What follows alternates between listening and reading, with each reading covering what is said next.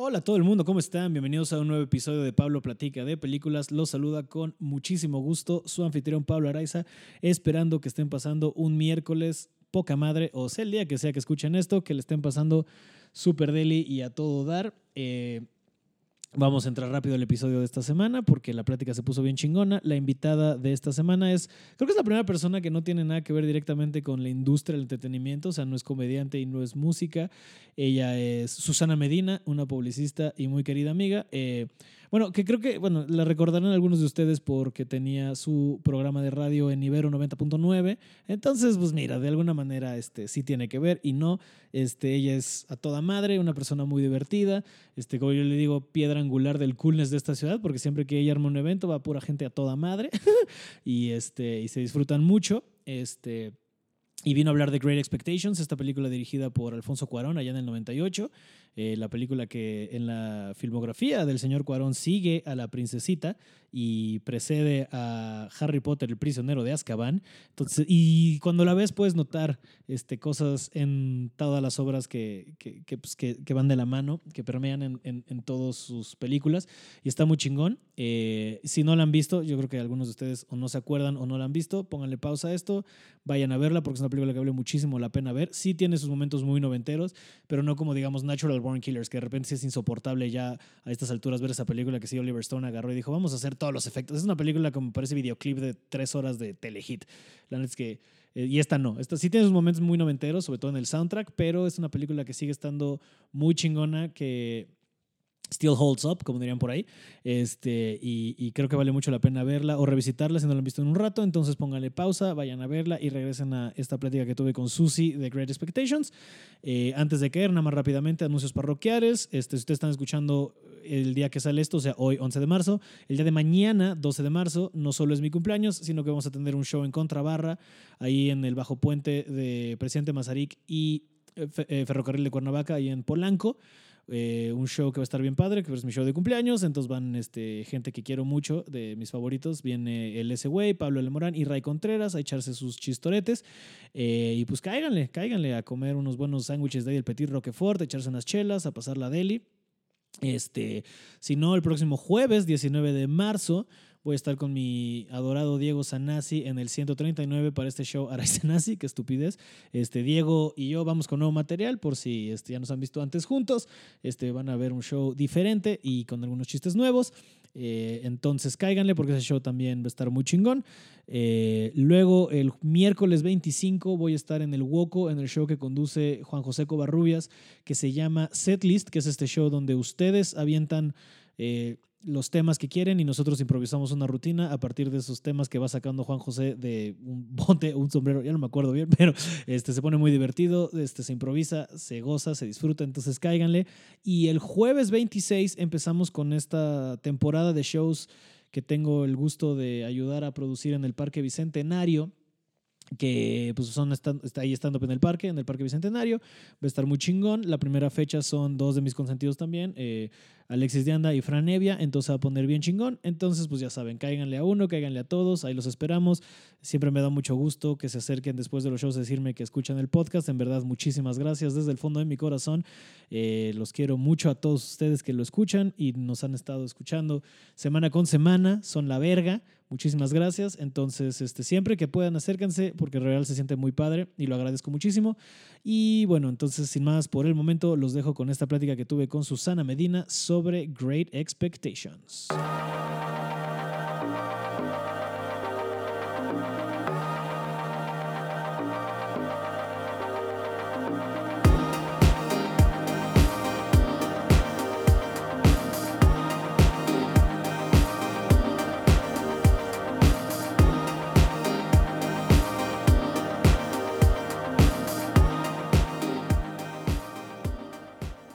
Susana Medina. Hola, Pablo Araiza. ¿Cómo estás? Muy bien, ¿y Como tú? si no lleváramos media hora platicando, pero de todos Ajá. modos, ¿cómo estás?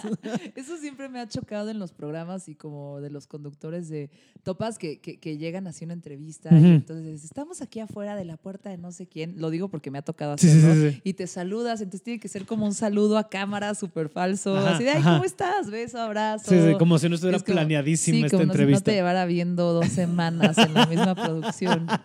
Pero bueno, básicamente nos hemos estado viendo recientemente mucho, sí, entonces... sí. Es que fue hace, fue hace dos semanas ya tu fiesta. Sí, Y antes de eso te vi, no me acuerdo dónde nos encontramos igual y bla, bla, bla, pero pura buena onda. pura buena onda. Ujú. Esa fiesta estuvo chida. Sí. eh, de- Tu- de- Tu te- fiesta del nonomástico, porque el nombre me parece fantástico. el gran nonomástico espectacular, que es mi tradicional fiesta de no cumpleaños. ¿Y siempre que la haces en febrero? Sí. es que, sí. Contexto, por la, la gente que no sepa, Susana hace una fiesta. Yo digo que primero me presentes porque les va a valer madre si te hago un no cumpleaños Te- o se hago un No, cumpleaños. te voy a decir que este, yo creo que hay gente en Twitter que te ubica más Ajá. que a mí. ¿Sabes? Tú tienes Ya. ahí tus buenos casi 60. Casi 60 Y seguidores. en Insta también tienes como 8, ¿no? No, siete Como algo. siete. Ahí está, sí, ¿ves? Eres una pequeña celebridad del... sí. ¿Tú crees que todo esto venga del radio? O sea, ¿toda esa gente viene del radio? Toda esa gente viene al radio cuando estaba en 99. Ok, ahí Sí, está. sí, ¿Ves? sí. Solita te Y presentas. no, y también fui como editora, es que, de- de- o sea, he tenido una vida muy larga, muy, muy, pesada. O La sea, vida laboral ha estado chida. La vida laboral sí, o sea, la ¿Fuiste verdad editora es que exp- han exprimido mis años, le he entregado mi juventud a diversas compañías, entonces le he alquilado mi cerebro y sí, sí, sí, mi espíritu, las ganas de vivir todo ya. Eh, Uy, a ver, trabajé en un blog de tecnología que se llama 10.com, entonces hice chingos de reseñas de videojuegos, eh, chingos de reseñas de gadgets y madres de, de tecnología. Eh, ahí con Javier Matuk y Japontón, saludos, y Densho y así. Eh, y aparte estuve en, en Ibero 90.9, tenía un programa de radio y música eh, que se llamaba como yo, Susana Medina. Estuve ocho años en la estación, seis años al aire. Produje un montón de programas también, así de entrevistas. ¿Tal cual se llama el- o sea, el programa de Susana Medina? Eh, Era eh, en vivo con Susana Medina. Nice. Ajá. Y luego ya al final se llamaba Stereo Golden, que era como un programa que hablaba mucho de, de, de que topas el típico como señor Forever que te dice, "Ay, después de Pink Floyd ya no hubo nada Claro, bueno. claro, sabes, claro. Depeche Mode es-". A mí me cagaba ese discurso. Sí, el, el clase de chamaco pendejo, ¿qué vas a ver de rock si nunca escuchaste a Zeppelin? ¿Esos güeyes? Justo esos güeyes. Eh, entonces, como que yo decía, básicamente que en el programa decía que, que estamos viendo la época dorada, ¿no? Y que se sigue haciendo buena música. Entonces, como que el programa giraba mucho alrededor de la nueva música y como las referencias que tenían con música del pasado o con contemporáneos o como para entender un poco esas rolas. Y se llamaba Stereo Golden, Estás viviendo la época dorada. Y Mm. teníamos como, como, estaba muy cagado. Eh, Era como... O sea, esto fue hace cuántos años? El programa, o sea, yo me fui Ibero en cuatro. 2016, Ajá, sí. llevo, llevo cuatro, Cuatro años años, fuera. sin Sí, programa sí, de radio, me siento bien, me siento bien rarita, pero sí. Y eso, o sea, si, si te echaste seis años, ocho, o sea, ocho en total, lo empezaste cuando estás en la carrera. Así es, Ya. ¿Estudiaste en Libero? así es. Ok. Comunicación en la Ibero. Qué raro. O sea, no me pidan que use Excel ni que haga bien mis finanzas. Ah, mira, yo nunca puedo criticar a la gente de sus carreras. Yo estudié cine Ajá. en la Escuela de Rechazados del Libero, en el SEC. Ah, ya, ya, ¿Ubicas? ya, ya. Sí, sí, sí, sí, sí. La de- es la de De la Excel Pedregal. Pedregal, ajá. Sí. La de Cueva se llama el dueño. También no Farril fue a esa. Sí, él, él estudió Sí. comunicación. Sí, yo, Un yo saludo creo- a Ricardo Farri. Un si saludazo a Ricardo Farril. Yo creo que, mira, fíjate que yo no creo que las universidades a las que fuimos sean reflejo de... ¿De quién eres tú como persona y de tu capacidad? Claro que no. No, pero yo, la verdad, soy, soy loba de la Ibero, orgullosa. Estuve en la Espérate, ¿la selección. mascota del Libero es un lobo? Somos lobos, sí. Güey, eso no Au, sabía. au. Eso no sabía. Eso, no sabía. Eso es más de Spartans de 300. Es que así era la porra, güey. Estuve, estuve en, la, en el equipo de softball de la Ibero, las lobas, y, wow. y nada, sí era ¿Qué, así qué como- inapropiado ahora llamarle así de. ¿Quiénes son esas? Las lobas. Pues yo, yo proud, ¿eh? Siempre- suena medio. Yo bien orgullosota de, de, de ¿Jugaste ser- softball? Sí, Ok. sí. Te hubiera pintado alguien de boli por la altura, pero ese soy yo. También jugué de- boli Claro un sí, ratote, sí, por supuesto. Soy todo así cliché. ¿Sí eres muy deportista? Eh, mi mamá quiso que fuera muy deportista, entonces toda mi infancia de la secundaria y la prepa era como, me vale madre que hagas, pero necesitas algo. hacer un deporte. Qué sí. cagado. Entonces, Creo que a nuestra generación le pasó mucho eso. Digo, conmigo nunca lo lograron, pero también era mucho de, güey, me vale verga, pero algo. Y yo de, bueno, este, en la secundaria, básquet porque era alto, así, la básica. Sí, sí, sí. Así de, esto es alto básquet, pero le decía, oye, ¿pero qué voy a correr si peso? A los 16 yo ya pesaba 120, ¿qué chingas estás haciendo aquí en un deporte que es de ráfaga? ¿Sabes qué estupidez? Pero ahí estaba. Y luego jugué fútbol un rato, igual ver si nunca me gustó, así, Ajá. yo sí soy cero soccer, así nada, nada más no. Alguna vez intenté el americano, justo aprovechando el tamaño, pero los entrenamientos y lo que requerían de mí, a mí ya me empezó a ganar la peda como a los 15 y dije, no, gracias. Sí, no, está durísimo. Mi, mi hermana es quarterback. Tengo, tengo una hermana que se llama Renata eh, y es quarterback y a mí me impresiona, perdón, o sea, los huevos o los ovarios que tiene mi hermana de, de jugar un deporte así.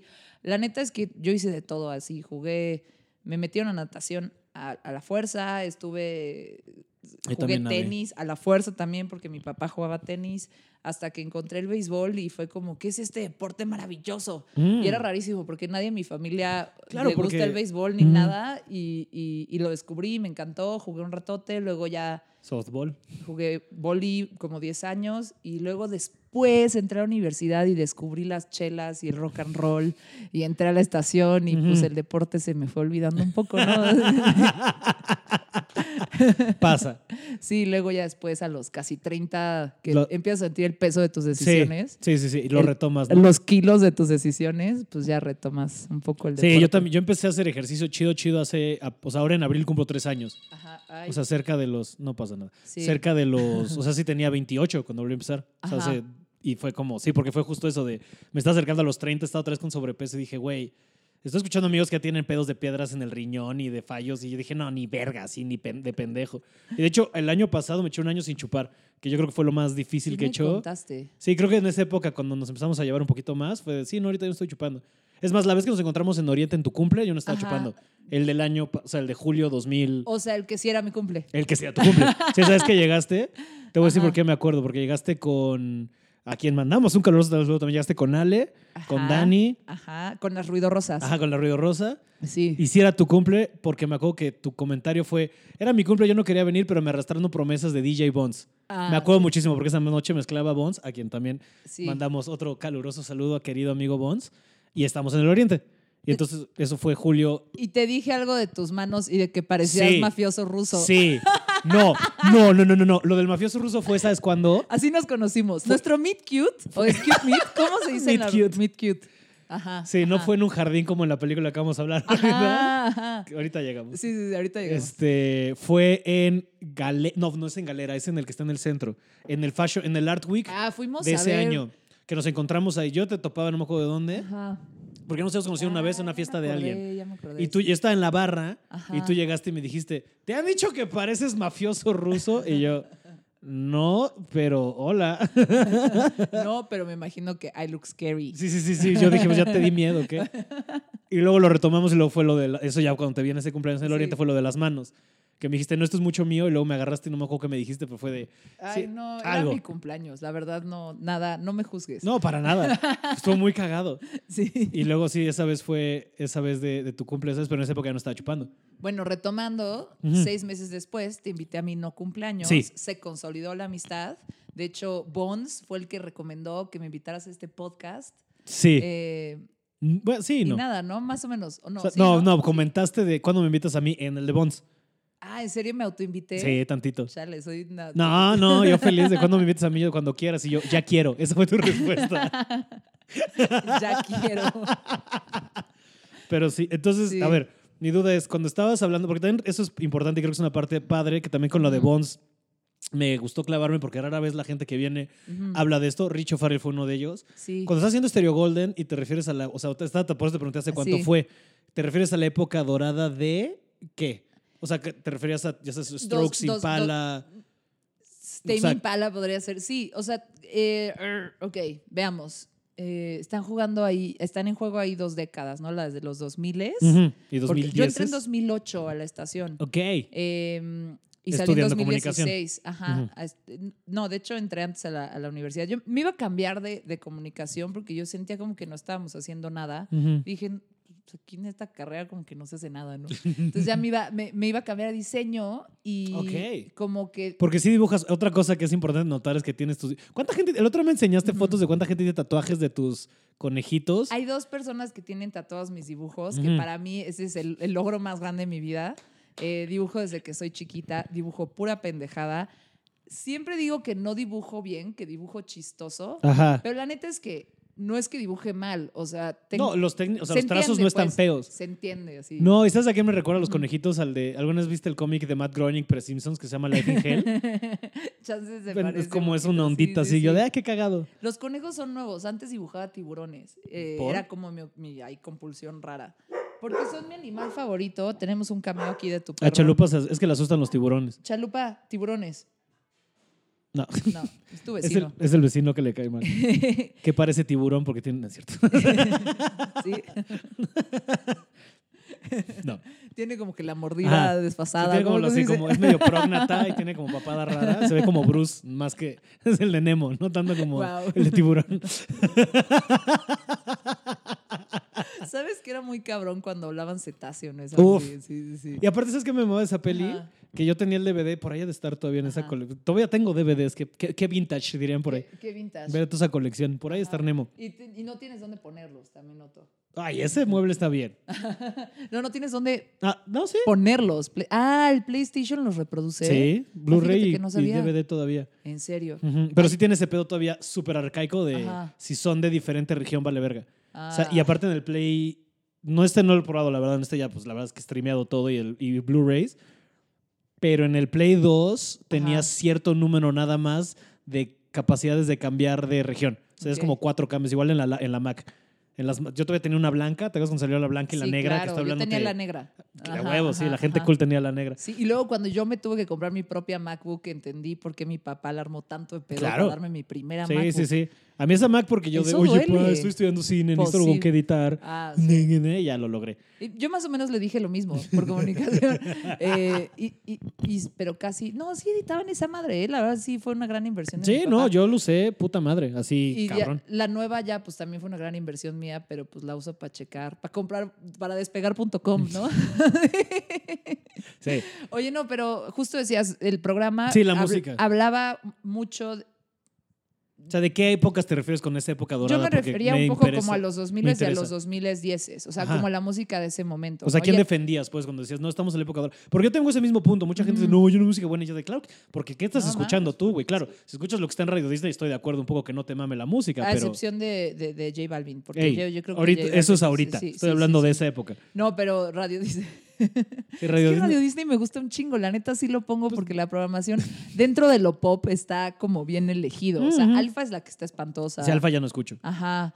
Y la mayoría no de los Ubers chida. traen Radio Disney, que está cagado. ¿Mandé? O sea, que lo cagado es que casi todos los Ubers siempre traen Radio Disney, ¿sabes? Ajá, los Uber siempre traen Radio Disney. Sí, sí. Bueno, el punto es, era Ajá. la música como de ese momento, porque sí poníamos muchos, el sencillo nuevo, Ujú. qué estaba sucediendo. Entonces, a lo mejor puede haber un sencillo nuevo de Radiohead que lleva años trabajando, eh, pero puede haber un sencillo nuevo de una banda nueva y, y el chiste era un poco, o sea, un, un poco mostrar que, que, que no es, o sea, que la única forma de entender la música no es del rock de los 70, Sí, sí. ¿sabes? Y, y que, y que, pues nada, como que va evolucionando y se va transformando. y Así, obviamente, yo entiendo cómo en los si- 60, en los 50, 60, 70, 80 todavía como que toda la industria era muy nueva y la Mm. música popular era muy nueva y entiendes que casi todo se haya inventado ahí, Ujú, ujú. eh, como los primeros acercamientos a Sí. la música popular, pero la neta es que es que n- no sé, o sea, yo yo creo que o sea, es- eh, sería lo mismo que pensar que las primeras películas eran mejores que No, las claro. películas que están ahorita. Claro, claro, ahorita. Y claro, creo que pues sí, o, O, la sea, comedia, ¿sabes? Hablando más de mi rango. O sea, todo siempre va cambiando, va evolucionando. Sí, o sea, yo creo que, hablando de eso, o sea, como lo dices, ¿no? Como los primeros grandes cambios de la música fueron en los 50, ¿no? Que se permitieron Ajá. ser más sueltos. El rockabilly eh, y cómo se fue transformando en rock and roll con la mezcla del blues. Luego los 60, que fue la última gran época de la libertad de drogas, entonces Ajá. cambió un chingo la cosa. Los 70 como que a mí no me mamas al chile. Sí. O sea, es mucho. O sea, que es. No, porque es. O sea, sí es medio tonto decir que. "Ah, Es que los 70 los definieron el disco, porque la verdad el disco duró 4 o 5 años, tampoco Sí. es tan significativo. Sí fue una buena época de la década, pero tampoco es tan grande. O sea, es como decir que a los 2000 los definió el, el- el dubstep, ¿sabes? Fue como de este tamaño la ventana del... Chale, yo creo que los 2000 lo definió el indie. Escuché el No, podcast claro. que hiciste con Bond sobre Garden State y lo Ujú. importante que fue esa película para la industria musical independiente, Sí, sí, porque es, es muy- o sea, de hecho, lo estaba escuchando y me daban ganas de participar. Pero, pero sí creo que el momento importante de, o sea, como los 2000 son el momento musical, como el momento, lo más importante musicalmente, yo Ujú. creo que es el indie rock, ¿no? Y Sí, los sí, sí. Strokes y los Sí, sí, sí, sí, eh, Spoon, eh. Feist, Broken Social Scene, ¿no? Como todas esas cosas que podrías decir, ay, es que no fueron tan famosos ni tan comerciales, ni vendieron lo que vendió en su momento Skrillex, o, ¿sabes? O, güey, Limp Bizkit. Eh, pero lo que creo es que de ahí, o sea, era, pues era una tendencia como muy entre el underground y el mainstream, pero que influyó cómo se hizo todo lo del Sí, mainstream sí, sí, en, el, en el final de los 2000 Es y en el como, 2010. es como esta onda de. El primer disco de Velvet Underground lo compraron 20 personas, pero todas las personas que compraron ese disco empezaron una banda que Ajá, luego definió eso el sonido. lo dijo Brian Eno. Sí, sí, sí, sí, sí, yo sé que estoy este, parafraseando a Brian Eno, pero se me hace un punto de vista súper importante, ¿sabes? Como también hay muchos directores que Ajá. creo que también les pasó eso, ¿sabes? O sea, ¿Como quién? pues yo no creo que nadie, o sea, Kevin Smith, Clerks, Ajá. mucha gente, nadie, Ya, ya, nadie ya. ubica Clerks, pero yo creo que todo el mundo que vio Clerks eventualmente acabó haciendo cine. ¿Cómo se llama Amy la movie? ¿Chasing de- Amy? Ajá, Chasing Amy. Sí. Top de la vida. O sea, yo tengo un ex que me intentó educar en Kevin Smith. La neta, no me encantan esas movies, pero, pero No, entendí yo el valor. sí, de- yo esto de tengo un tatuaje hizo. de Jay Silent Bob, o sea, yo sí. Ay, Jay, está buenísimo tu tatuaje. Oye, gracias. Sí, más o menos como este tatuaje de Jay Silent Bob, dibujo yo. Sí, es cierto. Al rato subo una foto Te voy a hacer un tatu para que te, te- te lo. Aquí Para, lo que quepa como por Ajá. aquí. Te Bueno, lo diseño. Sí, a Este- huevo, de chalupa si quieres. Uf. Sí. Chalupa quiere estar en mi piel por un diseño de Susana. Yo creo que ya está en tu piel. Dato curioso que leí que no puedo Oh, no. comprobar en el New York Times o en, el- o en la Forbes o en una cosa así, pero se supone que, ok, dos personas que no viven en la misma casa, que no se conocen, pero que tienen perros, tienen más cosas, o sea, la, la flora Ujú. o fauna de su piel Sería fauna, ¿no? Porque creo que va a es ser más, bichos. o sea, es más parecida Ajá. que la de dos personas, de una pareja que viven juntos, Sin perro. sin perro. Ok. O sea, tú y yo, Por Montana y Chalupa, por Montana y Chalupa, que mis vecinos que viven ellos tenemos dos. más bichos y cosas que viven en nuestra piel en común que, no sé, o sea... Sí, sí, que mis vecinos que viven ellos dos y ya. Ajá. Está cabrón, ¿no? Qué Duracel. Sí. No lo dudo, aparte. Qué Duracel. Ay, hablando de lo que se hace hace rato antes de empezar de, Sí. de cómo se quitó la frase por esas palabras ñeras. sí. Es como, ¿Sabes qué es? O sea, y esto es mi, mi hipótesis. Antes decía mucho es mi teoría, pero ya me ya entendí que tengo Se te que corrigió. hipótesis, sí. Se me corrigió. Alguien te y, y dijo. vean pues, la capacidad y la humildad que tengo No te- para aprender, ¿no? no, neta, mi hipótesis es que tú sabes muy cabrón que alguien es chilango cuando dice esto. Ah, órale, va. Ah, wow, sí, 100%. Y no es algo muy común. O sea, como que estás en el mundo y escuchas a alguien decir no mames y güey, ¿sabes qué es mexa? Ya sabes. Pero el ah, órale, va. Sí, Según yo, Es eso es muy. ese- y eso es muy chilango. sí, como el Ajá. va, va, va, va. También es bien Ah. chilango. Pero el órale va. Pero sí. tienes que decir ah, va, va, Ah, va, va. Sí, sí, sí. Según yo, ah, órale, va. Sí, cabrón.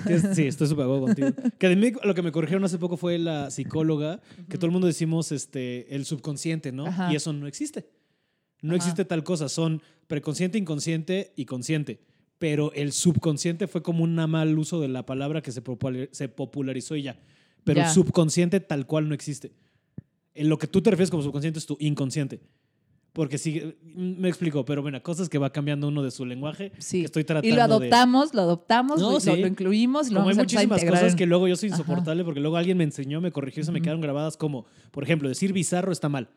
Bizarro en español no es lo que tú crees que significa. O sea, cuando tú, dices- cuando tú quieres decir algo estuvo extraño y dices, ah, es que qué bizarro, ese uso de bizarro está mal. Se me hace muy pretenciosa la palabra Ah, bizarro, sé, jamás en mi vida la, voy a usar. lo usa. Entonces, la gente que lo usa lo usa mal porque bizarro en verdad significa como elegante o, o gallante. O sea, como un hombre elegante. Ese hombre es bizarro, es como Ah, Si tú pero dices, podría "Eso es ser más, como, bizarro". más pegado excéntrico Ajá. que a, a- Pero si alguien a dice, raro. o sea, si alguien usa el bizarro como de, Ajá. no, que es que me pasan cosas bien bizarras, está mal. Eso me lo corrigió un amigo así como tres años seguidos hasta que dije, bueno, ya no voy a decir eso.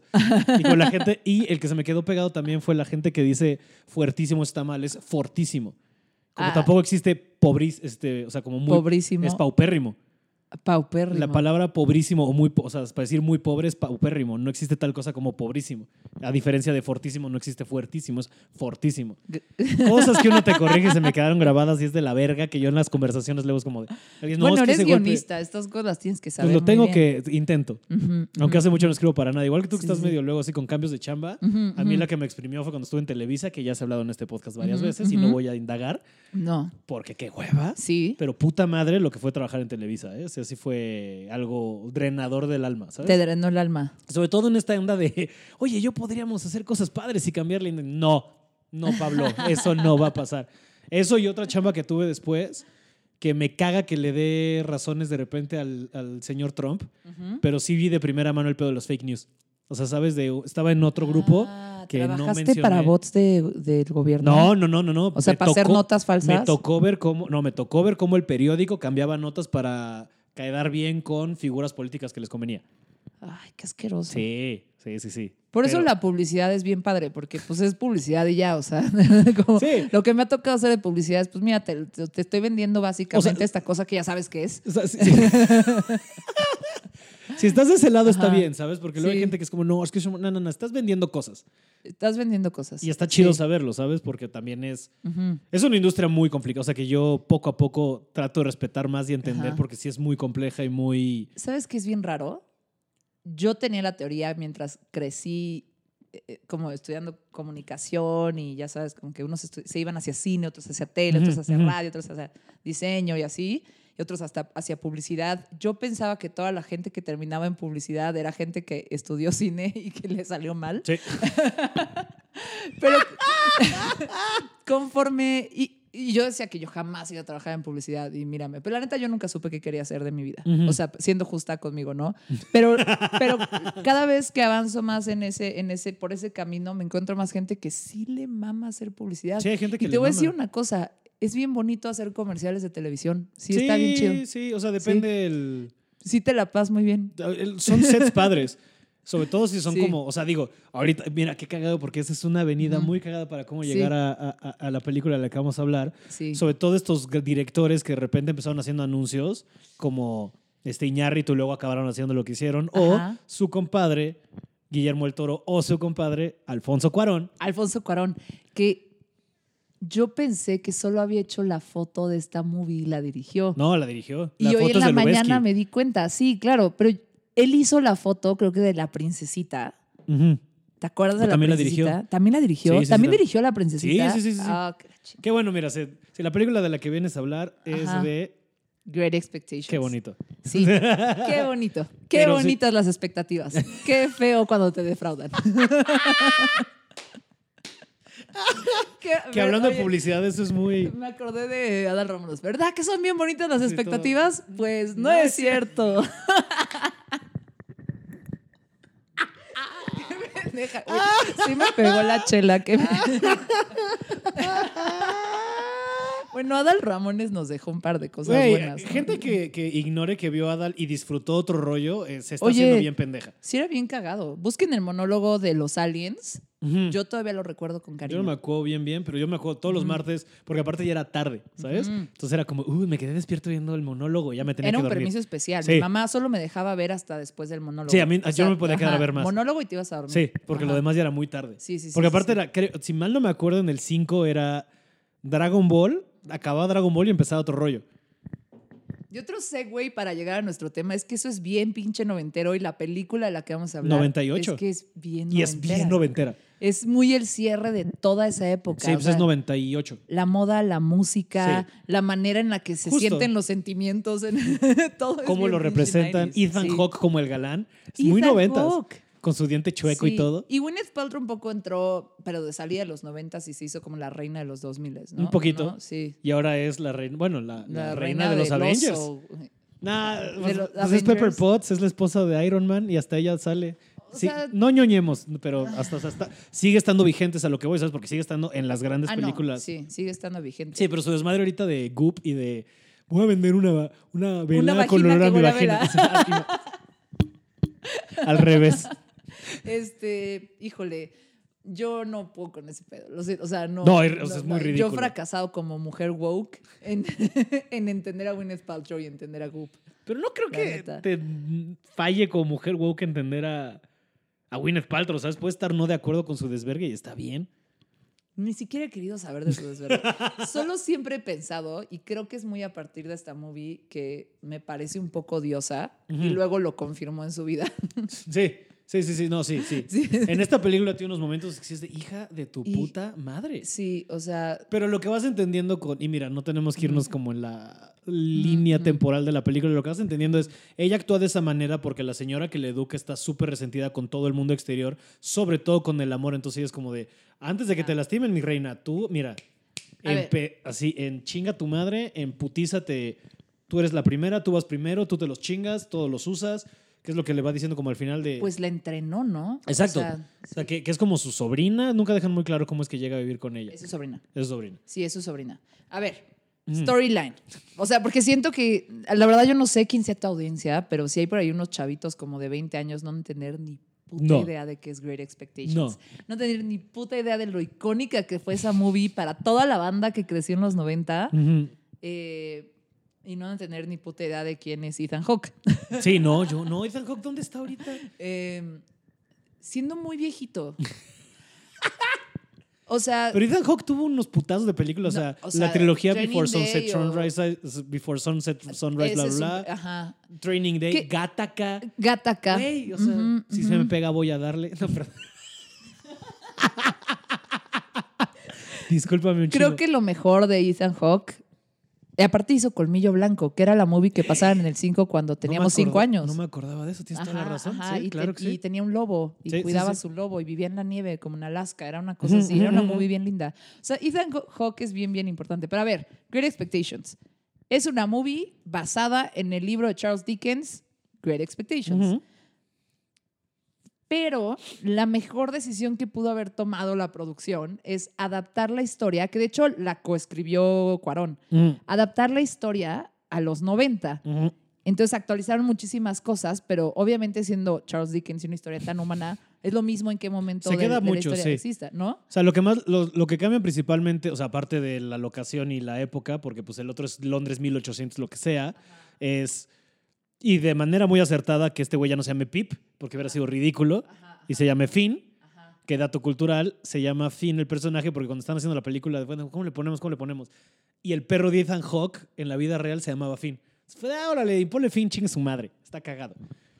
Eso está muy, eso, ese se me hace un detalle muy cagado de, de esta movie. Eso está buenísimo. Y ya nada, la historia se trata básicamente de un chavito que es pobre, Huérfano, huérfano, eh, vive como con el ahí como Vive con su tío, hermana y con el y- güey de su hermana. del güey de su hermana. eh, conocen a esta, a esta señora excéntrica que Mm. tiene una casa súper en ruinas, una mansión Sí. gigantesca en ruinas llena de plantas.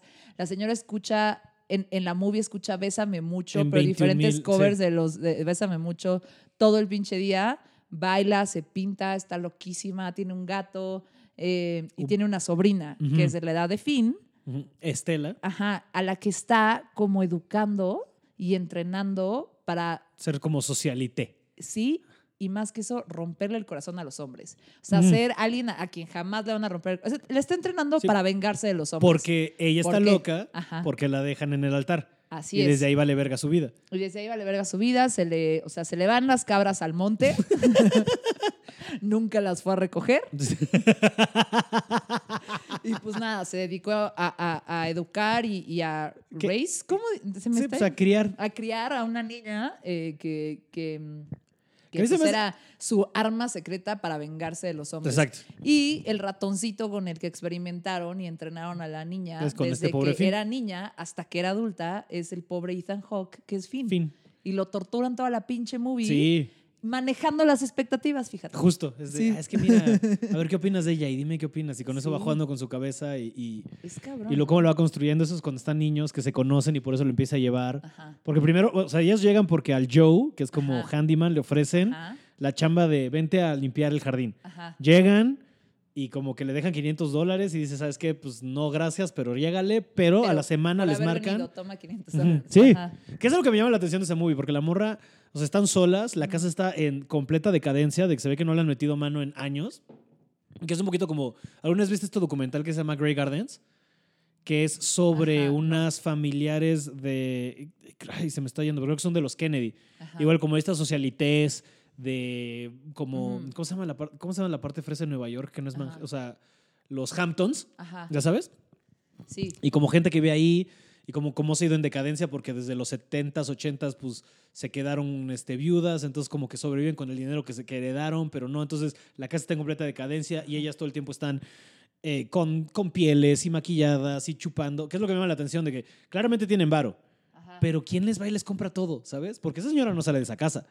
Entonces, ¿quién va y les compra? Porque nunca ves a un asistente. Yo creo que si son como mi mamá, deben de ser cosas que tienen guardadas de- desde 1980. tu mamá. wow.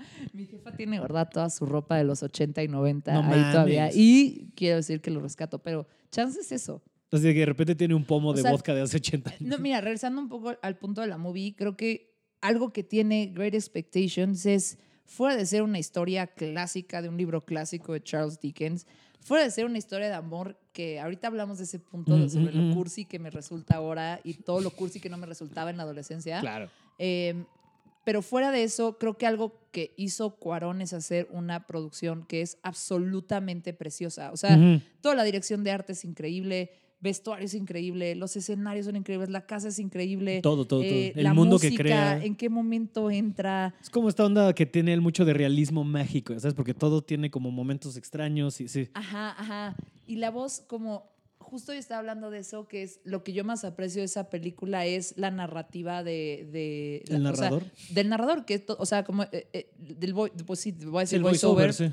como que todo lo que Ethan Hawke va contando de la historia, porque además el statement con el que empieza, o sea, te, te pone completamente la luz con la cual tienes que ver la historia. Ujú. Y justo era lo primero que te quería decir de la movie, que, que como que igual y me pude haber ido a buscar un chingo de facts ahí curiosos de la, de la movie, pero como que me acordé de cómo abre, que, que, que dice algo así como, I'm not going to tell the story the way that it happened, I'm going to tell it the way I remember it. Ujú, ujú. Que eso ¿No? se me hace increíble. Y que eso está, e- eso es increíble. Y, y creo que es súper importante cómo toda la gente se acuerda de esta movie, ¿no? Hay, hay, Ujú. hay muchas personas que me dicen como, no, yo me acuerdo que era esta cosa de amor que sentía así en el Cora, muy cabrón. No, yo me acuerdo del En soundtrack. No, yo me acuerdo de la señora y la casa, súper rara, me daba miedo, Sí. ¿no? Eh, De eh, Robert De Niro, como se le sale del mar de la cómo nada. se le sale el mar, es una toma, eh, cómo se le muere en el metro al final. De eso es cabrón. Eh, no, no hemos hablado de que Robert De Niro está en esta sí, movie. sí, sí. Hay mucha gente que no se acuerda del personaje de Robert De Niro, ni que Robert De Niro sale, ni de ese plot twist cabrón, Que es lo más importante que, de alguna que es lo más importante de, de- de la historia. Sí. Y también creo que, o sea, porque eh, creo que es muy representativo. También es muy importante dos cosas, o sea, hasta este punto de la movie que para vamos avanzando poco a poco. Número uno, que este güey diga como, este, porque al principio dice, si te voy a contar la historia no como pasó, sino como yo me acuerdo. Y el hecho de que él sea artista, hablando de gente que le gusta dibujar, Ajá. este, porque al final del día él está representando la realidad que él observa, no está representando la realidad eh, eh, pues, objetiva, ¿sabes? No, o y sea, es para que no- también entiendas la historia, porque si tú la Sí. vieras como documental, todas las expectativas que se generó ese chavito estaban en su cabeza. Lo Sí, manipularon, sí, pero estaban sí. en su cabeza. Todo lo que pasó fue a partir de lo que estaba sucediendo en su cabeza Ujú, y de cómo le estaba entendiendo la interacción que tenía con la señora y con Estela. ¿Sabes? Y eso es muy importante. O sea, yo creo que, que, que, que la historia sea contada a través de él. Entiendes cómo él se generó las expectativas y, se, y empezó a alucinar mucho sobre lo que iba a pasar o no. O sea, Estela, fuera, del, fuera de, de como el beso de chavitos, el faje que se echa con, con él en su la- casa, antes de desaparecer antes a la de verga. desaparecer, Estela nunca le dio señales de que sí quería con él. Sí, ¿no? Eso, o sea, pinche Estela Sí. fue muy clara. güey. El güey se clava. Ajá. No, y la señora también, porque, y que eso es lo que digo, vamos a saltar. y le le- que le advierte así de, güey. oye, esta morra, yo sé que te gusta y te va a romper el corazón. Y aún sabiendo esto, vas a ir tras de ella. Y porque estás bien estúpido, básicamente le dice. Y justo, y creo que el único punto en su historia donde él no se crea ningún tipo de expectativas cuando manda toda la verga y dice, ¿sabes qué? Esta es mi realidad. Vivo en Florida con Joe, Ajá. que es el novio de mi hermana, que a su hermana también los aparece, porque es algo que está bien cagado de esta película. También tiene mucha recurrencia la temática del abandono. Ajá. que es muy importante de notar. O sea, ahorita vamos avanzando con, con cómo lo van representando, pero toda la, toda la vida de este chavito es alrededor del abandono. Porque, digo, sus papás se mueren, pero ese es un tipo de abandono cuando él es muy Ujú. morro. Ajá. Su hermana se va a la verga. Ujú. Este, Stella se va a la verga. Este, él mismo abandona sus deseos de ser artista. O sea, porque cuando se le rompe el corazón de que Stella se desapareció y se va a ir a no sé dónde, Ajá. deja de ir con la señora Dinsmore, Ajá. como él entró en Polanco, güey. Este, Dinsmore. el Dinsmore, güey. Espantoso, sí. Nunca he ido, pero sé que existe. Yo sí. Porque es de esos de que de repente, güey, tipo vamos a Repu, ¿no? Y Yo voy nunca- al café pa. Ay, yo fui el viernes, qué oso. Ah, Café París sí me gusta. Pues sí, es que hay cumbias y reggaetón. Sí, sí, sí, sí, que justo digo, de la música de hoy en día, creo que entonces la heredera de la música buena onda de tu época fue Perreo Millennial, con el programa que ahora hacen los viernes. No lo he escuchado. En 99 está Ujú. Perro Millennial. Sí, sí, sí. Que es a mi Pau. Y mucha onda. Ah, claro. Hablando como de Sí, po- sí, gente sí. que pone lo no, de bueno, hoy. esa mi Pau es la mejor DJ del Café Pa. Sí. Lo voy a decir con cuidado porque también Casarín es muy buen DJ del Café Pa y Gil es muy buen DJ del Café Pa. Saludos a esas tres personas que Sí, nos están sí. escuchando. ¡Qué No, miedo! es- esa mi Pau es. Es máxima. Sí. Sí, sí, o sea, sí. digo, obviamente, por diferentes tipos, pero, o sea, lo que son Bones y ella, yo creo que son los mejores DJs de la capital. Sin pedos.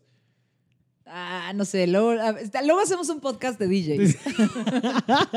¿De quién te pone a bailar chingón? Ajá. Porque también lo que hacen estos güeyes ha sido a los viernes de perreo Milena en el Jardín No, Juárez. Bonzi es muy máximo, ¿eh? Sí, sí, sí, Sí. Pero Bones no te pone perreo.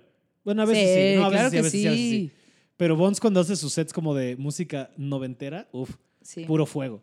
Este, Bonzi es increíble. Bones es la verga. Sí. Sí. Yo ojalá donde esté Bonzi. es como esa vez del Oriente. Ajá. Pero lo que hacen esto, este, esa mi Pau y el mucha, este, el mucha onda en los viernes de Perreo Millennial que pasan creo que una vez al mes en Jardín Juárez. Si no has ido a esas fiestas, tanto tú, Susana, como amigo que esté escuchando esto, uff, verguísima lo que se arma. Este, No, no sé cuál es el porcentaje chilango de tu audiencia, pero quien sea que venga al DF vaya a Jardín No, Juárez sí. por una chela. Está uf, bien Qué chido. padre lugar, Bien ¿no? cómodo, sí. Está como es un lugar Sí, agradable sí. de madre. Hablando de, lugar, de jardines padres, como el que tienen. Oh, que la, perdón. No te preocupes. Hablando del jardín, de jardines padres, Ajá. como el que tiene la señora Dinsmore. Pero sí, no, o sea, regresando, ¿no? Como Ajá. justo ese abandono que él tiene cuando, ok, entonces esta morra se va a ir, yo voy a abandonar el arte, mi realidad es yo vivo con Joe, este, que se, me- se encargó de mí una vez que Y luego abandona a Joe. él abandona a Joe. Al un poquito. final, cuando retoma su, sí, que Joe llega a verlo, artística, que Joe ver- llega a verlo a su galería y lo manda a la verga. sí, Que creo que pasa en la novela un poco también, como de que le pasa da la novela igual. que le da Sí. pena que este güey que es como pobre llegue a su nueva vida de socialité Ajá. y sea como, ¿sabes qué, bro? Este, pues ábrete, ¿no? ¿Sabes qué? No me acuerdo, o sea, en relación al libro, no me acuerdo si en el libro Finn o Pip también dibuja o escribe. No me acuerdo cuál es su profesión, No pero acuerdo. creo que no es la misma. O sea, creo que es... es- es- No, es creo que aquí lo cambian como porque aparte justo muy noventero No, sí. esto de ser parte del, del art scene de Nueva York, ¿no? Que, que muy cagado que en una película que salió el No, año y que anterior. suma la estética, porque todo lo que el güey dibuja te va representando a los personajes. O sea, como que Sí. es. Es Sí, que desde el intro cuando están los Ajá. créditos es como los dibujitos. desde de- el tráiler ya estás viendo los dibujitos. Es más, desde el intro que están los créditos. Estás están los dibujitos. Y sí, es Sí. muy representativo de todo lo que vive. Ajá. Y, y este, sí, pero es como muy, que te digo que es muy cagado que tanto esta película que es del 98 como una película que salió en 1997 tengan una escena romántica donde el principal dibuja a la, al objeto de su afecto desnuda. Estoy hablando de Titanic. Titanic pasa una escena muy Ah. similar cuando la pinta como sus chicas francesas, ¿sabes? Este pedo de que de repente esta llega y le Sí. dice, querías que posara para ti, ¿no? Ajá. Y se encuera y todo este Sí, how do you want me? Ujú. Standing or sitting? Y dice both ways. both. No, le dice. No, espérate, espérate, espérate. Yo me sé. Me sé le dice, "How do you want me? Stand- sitting or standing? Both. Ah, no, le dice. Dice both. Y luego dice, perdón, however you want. Algo así. Both. I mean, what- así ya. Carajo, no me acuerdo. Me está distrayendo tu perro. Pero Chalupa. sí. Chalupa, chalupa. Que ahorita hablamos un poco, ya cuando pasamos al punto de la educación emocional, de esas dos escenas como sexosas de. la sea, del faje cuando se va y esta. La del faje cuando se va, la de la pintada. y luego la del la cuando de, se la "I roba en la I lluvia. want you inside me. Ah, sí, híjole. Sí, qué feo. Qué feo. Cuando se la roba. sí, se la roba que se la va a robar de la lluvia. Sí, qué huevos de cabrón. O sea, hablando de esa escena, qué huevos de cabrón pensar que esta morra que te ha bateado toda tu pinche vida, entras a un restaurante donde está con el señor que se va a casar, le das la mano, le dices que si quiere bailar contigo, una rarísima, dos, la sacas del restaurante y se va. Y te la llevas a la lluvia. O sea, Es una locura. ajá. Pero también es como, o sea, creo que lo que, se- lo que te quieren dar a entender es, Ajá. sobre todo por la plática que tiene después, están saltando un chingo, ahorita Sí, tratamos de regresar el timeline. Ajá. Esta plática que tiene como de, es que yo te necesitaba a ti para ser el catalizador para que ese pendejo la amarrara, porque si no, se iba a estar haciendo y haciendo pendejo, porque eso es como el plan de la señora. Y ahí te siguen disfrazando el tema de la benefactora, la que le ha pagado todo, de quien viene el abogado, que no me acuerdo el apellido, pero el chiste de toda la película es que eso significa eh, araña en italiano. Este, que es que el clásico abogado gordito, ya sabes, este. Y pues todo, o sea, todo eso. Spider Eso, eso. Y que te quiere vender todo el tiempo que ella es la que le está secretamente metiendo varo y en sus expectativas él es, ah, esta señora me está pagando todo para que yo conquiste Estela. Es que es importante, como que de repente de la nada el güey ya tiene una vida normal y aparece un abogado que le dice que le va a cumplir todos sus sueños. Ujú. Y que va a tener un show donde va a enseñar sus dibujos y sus pinturas y, y nada. Y termina siendo todo un éxito. La, pin- o sea, lo va, lo hace y él jura que todo eso lo está patrocinando la señora Dinsmore y Estela como para ponerlo al nivel de Estela. Exacto, para que pueda Eh, estar con Para Estela. que pueda estar con Estela. Que sí se tripeó muy cabrón el fin, ¿no? O no, sea, pues sí, ¿de dónde, saca, de, de dónde o sea, ¿de conectas dónde uno con sacó B? eso? Así es como, de, alguien me está dinero. Claro, es esta señora loca para que yo... O sea, prendió el boiler en tu casa. Medio fajotearon y te dio un beso. Se largó sin que pasara nada más. Te dejó ahí todo blue balls en tu cuarto. Al día siguiente se fue de viaje y desapareció. Sí, porque ni se besan en ese faje, solo como que se toquetean. Ahora que lo mencionas, sí, ajá, sí, sí. sí, nada más se toquetean. Se va a la verga hacia la escuela Sí, y- sí, sí, sí. Se va a la verga a la escuela y luego años después piensas que todo esto está sucediendo porque... porque ella quiere estar contigo. Ajá. Sí, es muy extraño. Sí, sí, sí. Es muy extraño también cómo se reconecta, ¿no? Porque este güey está tomando de un bebedero en la calle en Nueva York y de repente alguien le mete la lengua y dice, un momento, ¿es Estela? ¿Quieres pasar ese tema de la educación Sí, sentimental? si quieres, porque sí es muy peculiar cómo te presenta el amor en esta película, Cuarón. A ver, yo... Oye, oye, oye, mi chalupa, ¿todo bien? Mira, este, es que, así es- es- dice, es que de mi Gwyneth no van a hablar mal, De chalupa. mi Gwyneth no van a hablar mal. No, Gwyneth es wow.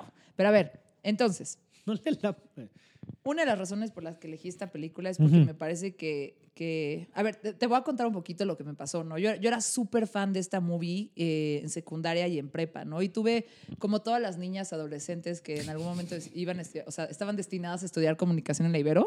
Eh, yo pensaba, dije, ay, quiero estudiar cine o quiero estudiar, ya sabes, como, o, o- o diseño, o ya sabes, algo, así como Artistoso. Como que estaba muy clavada en ver esas movies y, y- y estaba, yo siempre estuve muy clavada en ver movies de Cuarón porque es mi súper favorito eh, eh, en la vida, o sea, más que Iñárritu, la neta, Sí. mi Cuarón es, es- es- o sea, creo que la manera en la que hace movies habla mucho y, y- y conecta mucho con, con- con la manera en la que yo entiendo el mundo, o sea, como que neta digo, ah, sí, así me siento cuando veo una movie de él, ¿no? Eh, y un poco, pues nada, o sea, vi esa movie, me obsesioné con ella, todo secundaria, todo prepa. Eh, me sabía, de verdad, si ahorita la pones, le das play, me voy a saber el 70% de los diálogos así de, memoria, me Qué sé toda la movie. Em, y una de las, o sea, como que la amaba, se me hacía como un peliculón, se me hacían unos super diálogos, unas super actuaciones, la foto era increíble, mi color favorito era el verde y Estela Mm. siempre estaba vestida de verde. Ujú, ujú. O sea, como que era, era esta cosa que, que, que como que me hablaba por todos lados, ¿no? Y pues nada, crecí. A un amigo, eh, muchos años después, cuando yo tenía como 26, 27 años, le dije, oye, No ¿has visto esta movie? No, nunca he visto esta movie. No veíamos mucho movies juntas. Oye, Chalupa, ¿qué Fíjate que, no te preocupes, no se está metiendo. Ujú. Ujú. Mientras tú tengas el micro aquí, no se mete. No se mete Chalupa, ok. O sea, Es tantito, que pero no. No, no quiero que se estrese Chalupa. No, a estas alturas de la noche están llegando los vecinos y hay un vecino que se acaba de mudar con perro. Ah, entonces... sorry, llegué tarde.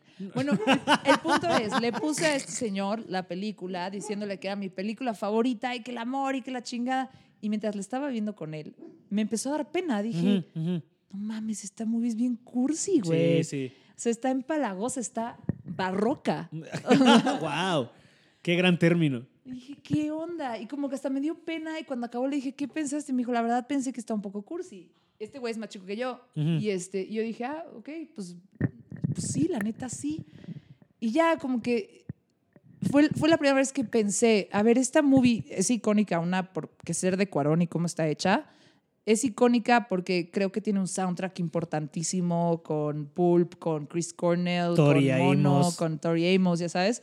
Sí, muy Pero finales de los 90 Yo también. creo que es icónica porque a lo mejor en ese momento y el lenguaje con el que todo estaba hecho y los discursos y los diálogos y el dramatismo fue la educación emocional de toda la banda que creció en los 90. Ujú. ¿A qué voy con educación emocional?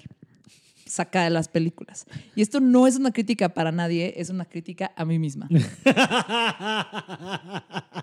¿Ves cómo nos pasa mucho que entendemos las relaciones del mundo a través de los contenidos que consumimos, Sí, ¿no? 100%. Y, y que vas pensando que una relación es muy parecido a lo que, o sea, otra movie que me parece que es eh, así trágico que sea la educación emocional de, de- de- de mucha gente es The Notebook, que te pone una idea, una expectativa de cómo debe ser el güey, cómo te tiene que llegar, cómo te tienen que invitar a un date, cómo Que tiene que ser tu relación dramática, le haces un pancho, te vas, regresas, ¿sabes? Como... Sí, como Lo- esta mala educación que tenemos alrededor Y de The Notebook pelis. es una mierda, ¿eh? Sí, es muy Great mala. Expectations es buena movie. O sea, o como todas estas chavitas que a mí me pasó mucho, la verdad, viendo Escuela de Legionarios, que crecimos viendo Sex and the City. Yo, la verdad, no la vi hasta grande, pero.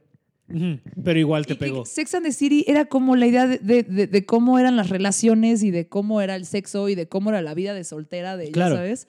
Y de ahí sacas muchas referencias. O sea, fíjate cuántas veces. Ah, sí, como en Friends, cuando Ross decía que we were on a break neta, ustedes van a decir, qué niña tan estúpida que saque las referencias de seguida de las películas, pero inconscientemente nos pasa todo el No, yo creo que a todos nos pasa muchísimo y está bien duro, sobre todo esa mala representación que nos dan del amor, porque nos venden esta idea de que el amor tiene que ser sufrimiento y drama y desmadre y este, si no está siendo como super Si no es highs así y super intenso, lows. y ajá. si no sufres, si no hay super highs y super lows, no es amor es, y, no es entonces, cierto. ¿Sabes? Y, y- y como que los discursos de fin.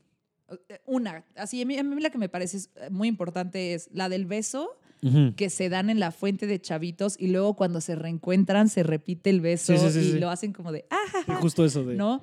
Eso es súper cheesy, pero es inocente, ¿no? Es como, ah, ok.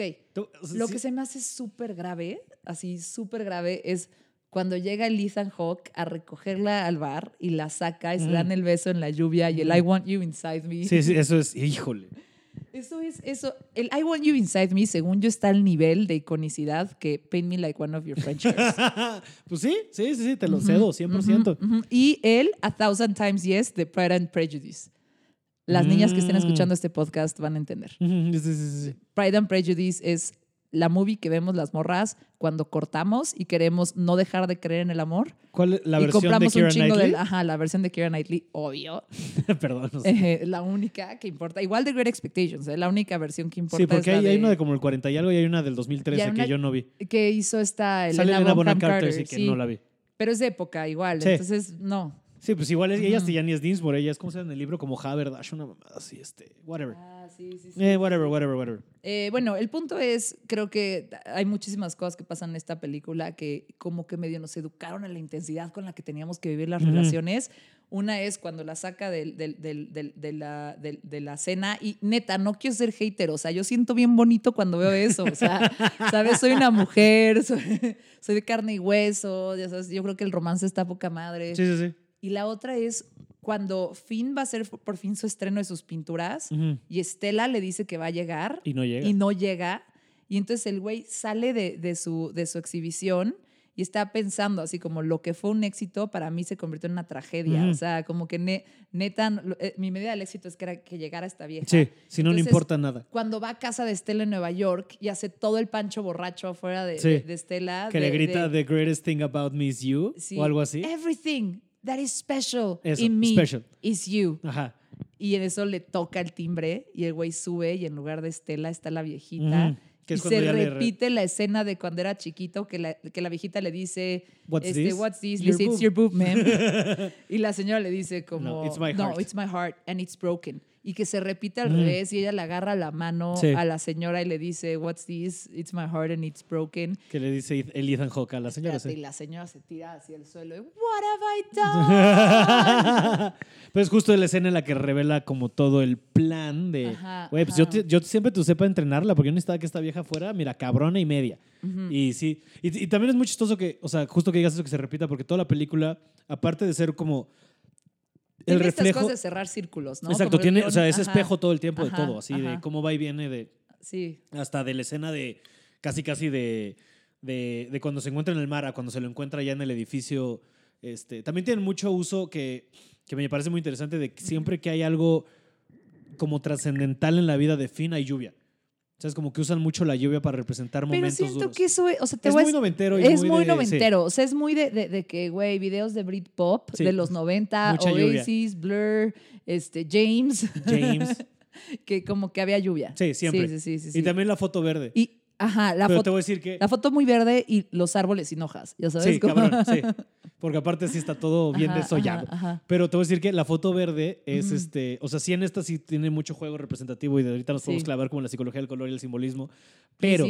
No, pero principalmente esas fotos también como este. Como en Matrix y eso, se viran a verde y muchas otras películas están viradas a verde porque en esa época se grababa no tanto con Kodak, sino con Fujifilm. Ajá. Entonces Fujifilm estaba virado a verdes. Entonces si tú querías así revelar tu rollo, siempre se te tiraba un poco a verdes. Tenías que meterle filtros y NDs y bla, bla, bla, bla. Esto ya es como muy técnico de foto para revelarlo que estuviera un tono neutral. O sea, era mucho más barato. Ah, pues ya es todo en arte en verde porque yo sé que una vez que revelemos este rollo, Ajá. va a estar verde.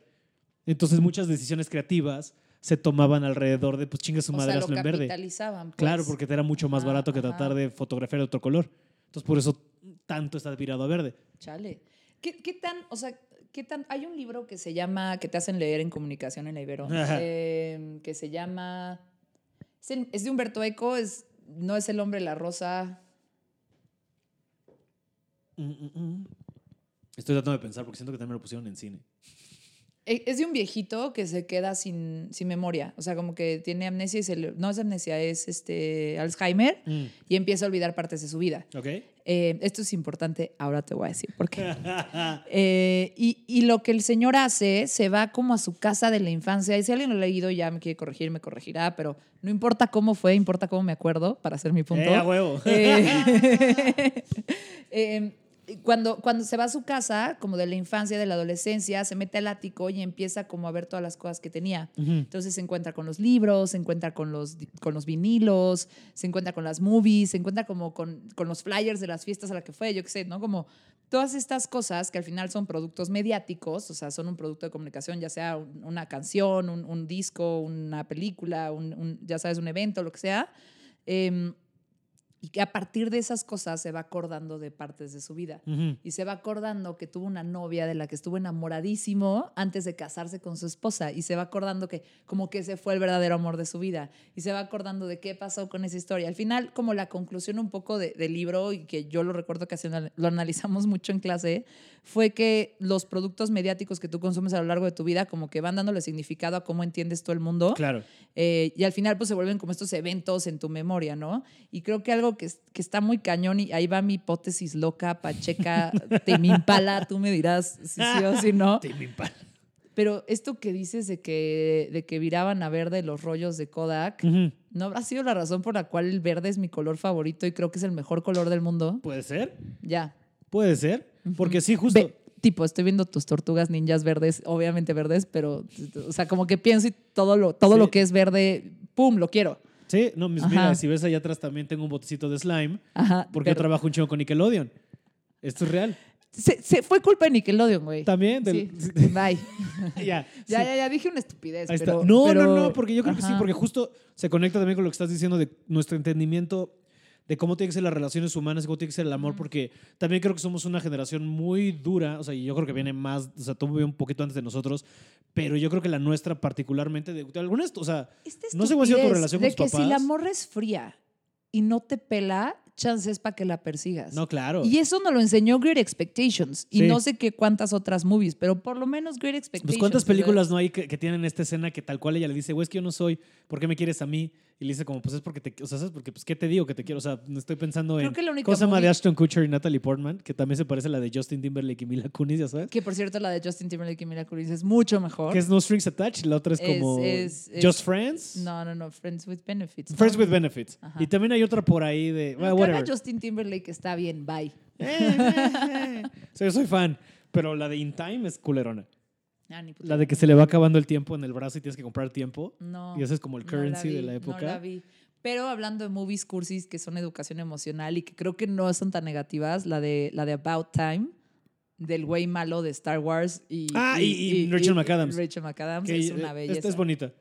Ella tiene esa y otra que también es como del juego del tiempo y el amor de la de The Time Traveler's Wife, Rachel McAdams. Ese es con Eric Bana. caga. No, pero como que es cagado que tenga dos películas, Sí, sí, como sí, con el juego del el tiempo, y su pareja. No, y luego tiene una donde ella pierde la memoria y está con este güey, Ah, el, con- el mamado. sí, sí, sí, sí, este, Eh, que es de esas de John, no cosas, güey, el mismo autor de The Notebook, John Green o whatever. te voy a decir la neta, o sea, ahí va. Después de Con My, best, My. Best Friend's Wedding no volvieron a hacer una rom-com chick flick buena. Uy, o chance, la de How to Be Single. Chance.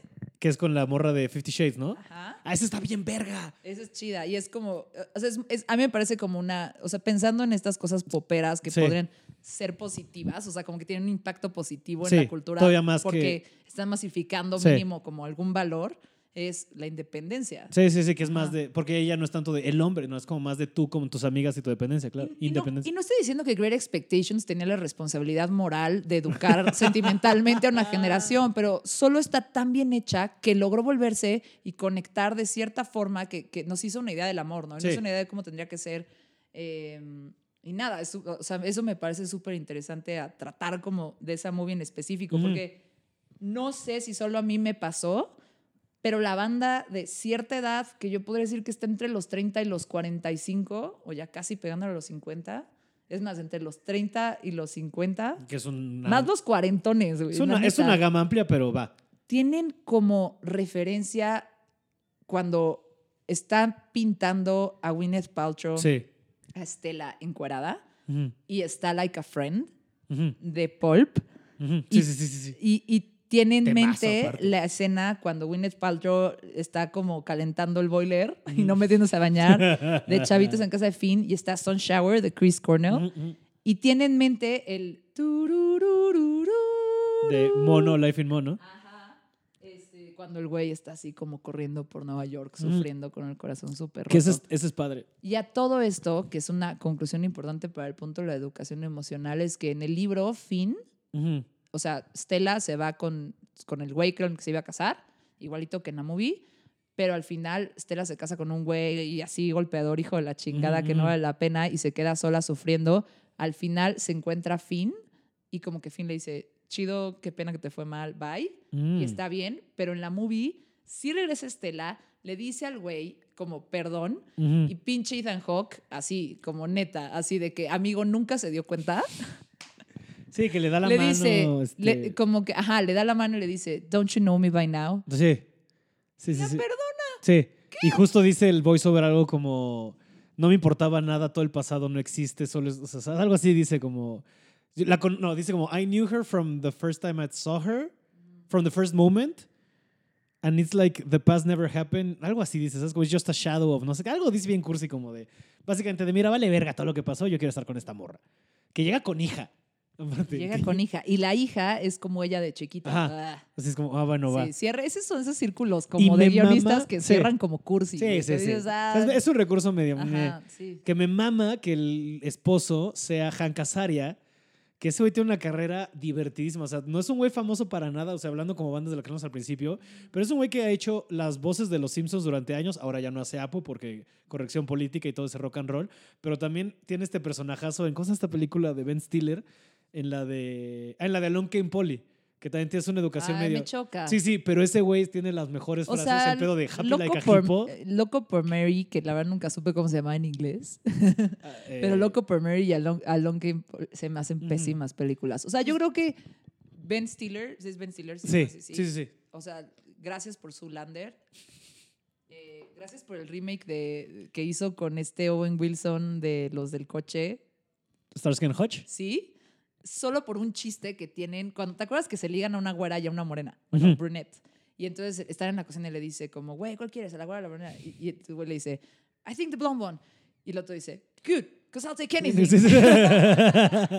Ese es de mis chistes favoritos. Es muy cagado. nah, también te voy a decir que Ben Stiller por Tropic Thunder. Tropic Thunder es de las mejores películas de comedia, para, o sea, Y para mi opinión. Perdón, Dodgeball. Dodgeball es verga. Dodgeball. No, sí, Dodgeball sí, es sí. bien verga. Sí, Dodgeball Pero es esa es una la de actuación de ese güey, o sea, Ajá, nada más todo.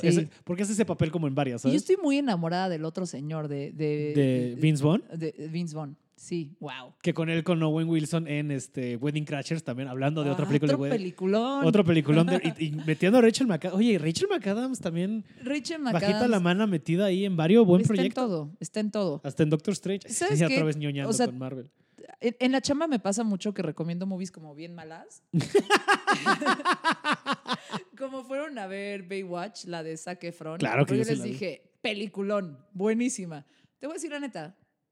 Yo creo que es una película mala buenísima. Y a mí me encanta ver las películas malas buenísimas. Porque es muy mala. Como Fast and Furious. Fast Sí. and Furious, perdón, pero esa serie me parece vital para como el registro de la humanidad, ya sabes, o sea, eh, eh, son, son malas, pero Diego no son Sanasi estaría malas. muy de acuerdo son contigo. espectaculares. Tiene lo suyo. Ya la última, que, o sea, porque estoy contigo, de que es pura mamada y es como un poquito Debieron como... de haber cortado ese pedo cuando se murió Paul, Paul Walker. Sí, ya. güey. Ahí- Pero ya las últimas es, ya- mucha mamada. O sea, en la última que de repente ya están persiguiendo a un submarino en el hielo, es como, a la No, verga. es que el pedo es cuando era como una movie de acción chida cuando empezó, de coches, Sí, sí, ya sí. sabes, y luego se convirtió en Sharknado. Sí, sí, o sea, sí. como que hay un rango, topas cuando te vas a sacar como la química sanguínea y te dicen cómo estás de colesterol y entonces hay un rango y tipo yo estoy más pegado al rango de arriba que al rango, estoy más pegado al límite de arriba que al límite de sí, sí, abajo. Siento que lo que le pasó a Fast and Furious es que se empezó a pegar más al límite de arriba que Sharknado, que al Sí. de abajo, que era, Que era- una movie Sí. naca de coches Sí, o sea, tuneados. que todavía, o sea, sí, estoy, o sea, todavía tenía sus mamadas, pero no tenían esas mamadas que de repente avientan coches de un helicóptero, caen, persiguen, a un, o sea, sí. Pero mira, son películas, es como a mí, yo no puedo criticar a nadie porque a mí me mama, o sea, de que real las veo con gusto, la franquicia de Final Destination. A mí me no, no, perdón, mama. yo nada más pude la primera. Híjole, Es que yo no, soy lo más no fan. Eso y So, así me maman. No, y Hostal, yo pero. Hostal no Yo tanto. no puedo ver a las cosas donde torturan a la banda. No puedo. Ahí sí, perdón. Y, y, y, y nada, pero he cambiado. O sea, no, no, o sea, no veía películas de, de superhéroes porque la de Spider-Man de, de, de, ¿Tobey de- Maguire? Sí, de que va, es emo y va bailando en la calle. La 3. Dije, nunca en la vida quiero volver a ver una película Es de muy mala, superhéroes. estoy Y- contigo. Y, solo volví a ver movies, o sea, vi las de Batman y hasta, ¿cómo se llama la de? Ah, Guardians of the Galaxy. Dije, ah, no mames, sí están chidas las movies de, de- de- de superhéroes. Y ya apenas estoy empezando a agarrarle la onda, pero Todas las 23 de Marvel hasta Endgame pues, son una maravilla. Bueno, la neta tienen culeras. Iron Man está chida. Iron Man es verga. Iron Man 2, ¿eh? Iron Man 3 es rara, pero es bueno. O sea, lo que tiene Iron Man 3 es que es una buena película de Shane Black, pero una mala película de cómics. Esa es otra plática para otro día. Sí. Porque Shane Black yo- es- I'm, not, I'm, not, I'm not your guy. Esto- para estoy diciendo cosas. Este, porque Shane Black, es que Shane Black tiene un peliculón con Robert Downey Jr. y Val Kilmer que se llama Kiss Kiss Bang Bang, Uf, peliculón. Que es verguísima. O sea, Sí, yo, o sea, I sing my praises to Pero that son movie. esas movies que hacen para burlarse como de los códigos de las movies Sí, de acciones exacto. de Hollywood. Esa y hay otra que se llama Lucky Numbers Levin. Uf. Ese es uf. otro peliculón. Y te voy a ¿Qué decir una pasó cosa. con Josh Hartnett? Eh, eh, Yo siempre tuiteo eso. ¿Dónde chingados está Josh Hartnett? Perdón Josh Hartnett- en tu micrófono. Josh Hartnett tiene esa y otra que es rara, pero a cómo la disfruto, 40 días y 40 noches, No mames, buenísima. que aparte con educación católica es como muy Ajá, simpático ajá, ver que eso ajá. es lo que sacrifica for Lent, ya sí, sabes. sí, sí, Pero es buerguísima esa movie, sí. que sale eh, tanto en esa como, o sea, en 40 días, 40 noches, como en otra película que ya se habló en este podcast con Ricardo Pérez, que es Corazón de Caballero, y en, este, y en Kiss Kiss Bang Bang, esta chumorra que también quién sabe qué pasó con ella, que se llamaba Shonin Sosamon, que es como la de, ya sabes, la Ah, galancita. Lindísima, sí, lindísima. Vete a saber qué pasó con ella. Pero sí, ¿dónde está Josh Hartnett? No sé, ya. o sea, yo solo me acuerdo que, o sea, tipo en Pearl Harbor, qué estúpida la morra esta Kate Beckinsale que se te quedó, o sea, que Con no Ben se Affleck. quedó con, ajá, o sea, ¿de qué hablas? George Hartnett es guapísimo. Eh, ¿Quién más? Ahí también tiene una de vampiros que se llama 30 Days of Night, que es Ah, verga. no, no, no. ok, me tienes Es que volver a invitar a este podcast para hablar de dos movies. The 30 Days of Night, que fuera de Josh Hartnett es el elenco así, Es un peliculón. Pero es un perro peliculón. Sí, es y un es cosa conceptazo. que también tiene como manejado el color muy chido, como Ujú. estos colores súper fríos, Ujú. azules. eh, Y de repente como, la violencia. Como vinos. Sí, o sea, sí, sí, es- sí. está cabrón, es una movie bien, bien linda. Yo y la fan. premisa es súper chida. Yo siempre que recomiendo esa movie digo, a ver, imagínate Que hay estás en un pueblo donde durante 30 días no sale el sol y estás aislado por kilómetros de nieve Mm, mm. y que llegan los vampiros. Te cagas. Es una película. Yo soy súper fan.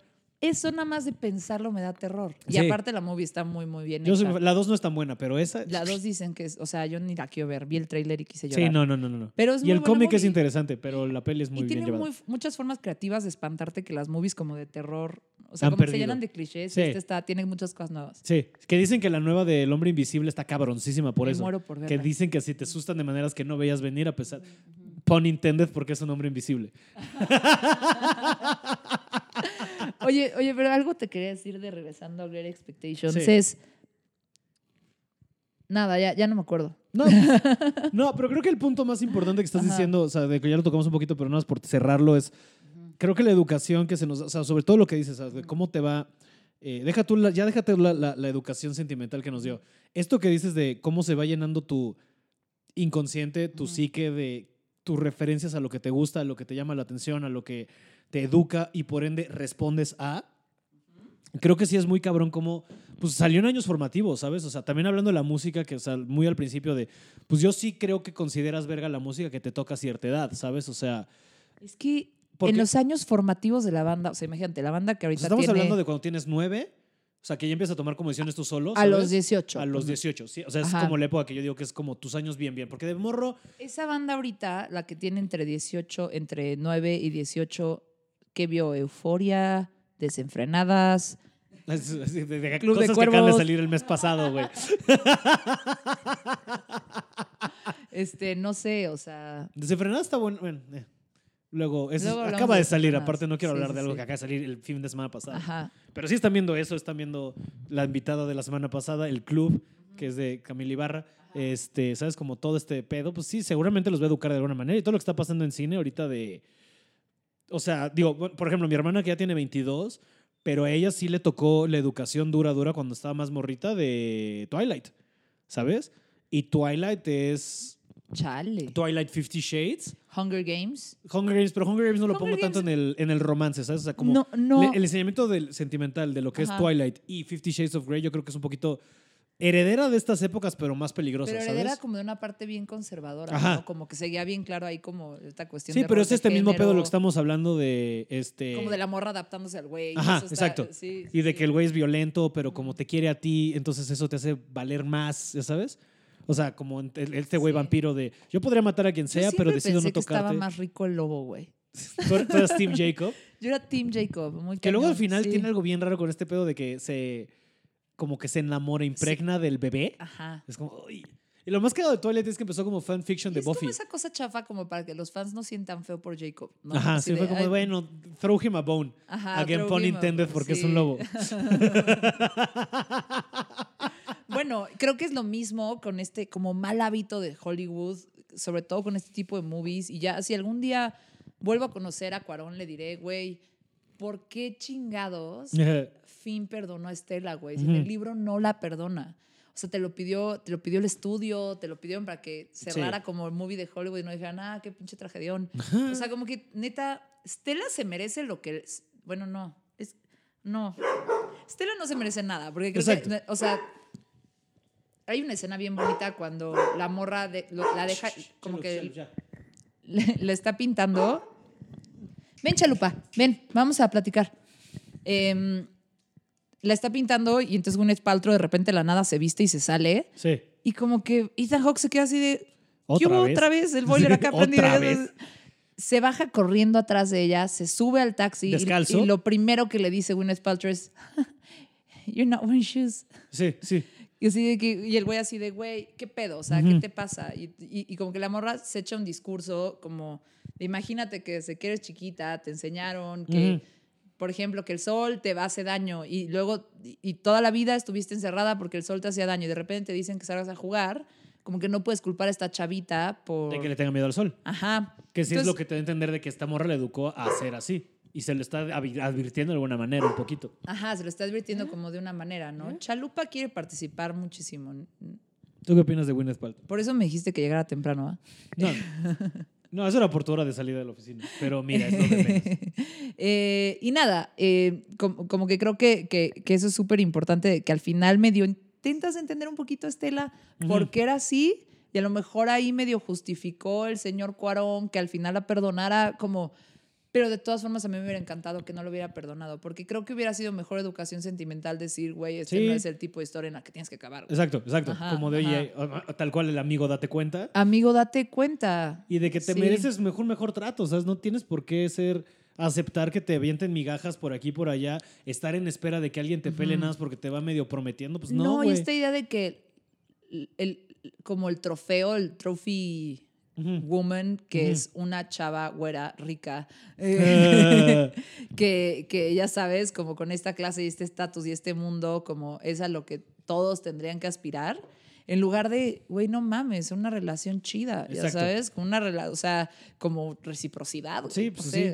Sí, pues como mucha gente te va diciendo a lo largo, cuando vas creciendo y no lo entiendes hasta que medio lo vives, este, y no te estoy diciendo que yo lo he vivido yo todavía, pero sí es que, o sea, todo el mundo crecemos otra vez con este, pensando que tiene que ser vertiginoso y dramático y desmadroso, y en verdad, este, creo que es donde encuentras paz, ahí es. Ajá. Porque no tiene por qué ser, güey, ¿sabes? Porque estamos, esta educación de, ah, tiene que ser un desmadre, tenemos que sufrir, tenemos que vivir, o sea, también digo, O sea, está padre, sí. o sea, sí es como un rush y de morro, Ajá. va, pero hay una edad. De ahí se hace el stand-up, de ahí se hacen las movies, ¿no? pues de ahí viene, o sea, del dolor sale buen arte, o sea, Ajá, no mintamos. sí. Y también eso, ¿sabes? Como si se estamos separando de lo que es la vida real. El problema es lo que te decía, como esta educación afectiva, nunca, o sea, yo con mi mamá nunca me senté a hablar de esto, ¿sabes? O sea, a mí me educó la tele en ese sentido porque mis papás no tenían tiempo, estaban ocupados eh, valiendo verga en su matrimonio. ¿Sabes? Entonces, pues, ¿qué me iban a enseñar sobre el amor, ¿sabes? O sea, Básicamente sí. entonces, pues es como entender que, pues, o sea, sí te educaron y sí, pues como es lo que ves y lo tienes identificado, pues es lo que reconoces, es lo de, ah, ok, entonces así, pero no. Vas creciendo y te vas dando cuenta que tal vez está un poco equivocado, pero sí tenemos que hacer la división de, O hay que entender que Ajá. no hay productos, o sea, un producto con este amor que sabemos que Sí. debería ser, no vendería porque no tienes un guion. Y creo que nos clavamos mucho en eso. O sea, parece que le estamos atribuyendo como una responsabilidad moral a los Mm. creadores de esta película. No, para nada. O sea, O de es, cualquiera, pues. es hermosa. Yo la disfrutaría todas las veces que la Sí. vuelva a ver y así. Pero me parece muy importante cómo, al ser tan buena y bien hecha, terminó transformando por algún momento lo que yo tenía pensado que era el romance y el amor. Sí, pero luego, o sea, otra vez has crecido y has cambiado. Como tu uso de tesis hipótesis, e hipótesis vas entendiendo. O sea, ya cuando ya tienes treinta y tantos años y lo que quieres es paz, Sí, es que sí, ya. sabes que no, pues no. Hay una edad que dices, ya, güey, que ya no, o sea, qué hueva. O sea, qué divertido y todo, sí, en la adolescencia, pero ahorita ya no, mames, ya. Este, pero pues como yo digo en el stand, o sea, sí está bien difícil salir en tus 30, la verdad, en esta ciudad, sobre todo porque la gente viene con un, o sea, ya todos, o sea, no me voy a excluir de esto, Traemos un venimos chingo un de chingo de, baggage, equipaje, traemos, güey, estamos sí. bien dañados todos, entonces como Ujú. tratar de salir con alguien en chido ya es un desmadre, porque todo el mundo Sí. cree que no, porque to- ya todos vivimos esto que empieza bien padre, color de rosas al Estamos principio. ciscados, la palabra es ciscado. Gracias, güey. esa es la palabra correcta. sí, sí. Y creo que en BoJack Horseman lo pintan bien padre, que dice este, esta frase que le dice eh, red flags just look at flags when you look at everything with red colored glasses, que es este pedo de pues sí, nunca te vas a notar en los en los foco rojo, como diría, foco rojo porque pues no lo estás queriendo ver porque traes lentes todo, ah, cute, pero luego es como es importante escuchar lo que te dicen. Pinche Finn en la movie tiene como green glasses porque fuera de la literalidad de que neta todo es verde en esa movie, güey, a todo dice voy, voy, voy, voy, voy, por más que le hacen señales de rechazo. Sí. Oye, yo te quería hablar un poquito, te quiero contar una anécdota bien chida. Vas, date. Más porque está muerto.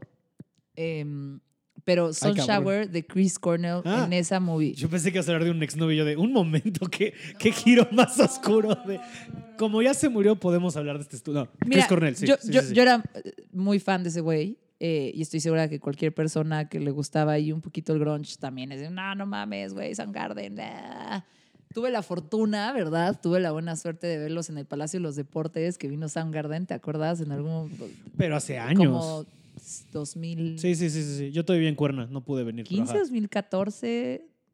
No Ah, no, dices, ah, dices- no dices la primera, dices la. Ajá. La- sí, yo Sí, creo que la última con el tour de Definitivamente la reunión. última. Sí, bueno, el sí. tour de reunión. No, no la original. Ajá, sí, ok, ajá. ya, Sí, el tour de reunión. Em, bueno, yo era muy fan. Esta canción me encantaba en la pubertad porque pues estaba en esta movie, como que era muy representativa de la película y, y- y nada, aparte yo tenía un crush monstruoso con Chris Cornell porque creo que, pues sí, no, o sea, véanlo. Vean, ve- Sí. googleenlo. Sí, era Así, güey sensual. Gente joven, googleenlo. Em, Su época de solista no me gusta, pero eh, continuemos. Ajá, pero fue cuando hizo Sun Shower Sí, y fue sí. cuando hizo la de Can't Change Me. Sí, y sí, sí. Pero es que entre Soundgarden y Audios el solista, o sea, ¿sabes? No, bueno, sí, no, no, no. Pero bueno, ajá, bueno, Soundgarden vienen. O Soundgarden sí la hizo. No, Soundgarden la hizo como. perdón, Sun Shower la hizo como. No, es el solo, es el solo, es el Solo. solo. Es Chris Bueno, el punto es: un día fui de chamba eh, a cubrir un evento en el South by Southwest de tecnología en Austin, Texas. Iba con Nokia, ¿ok? Nice. En ese entonces. Cuando estás haciendo el blog que decías. Ajá, cuando trabajaba para el blog de tecnología.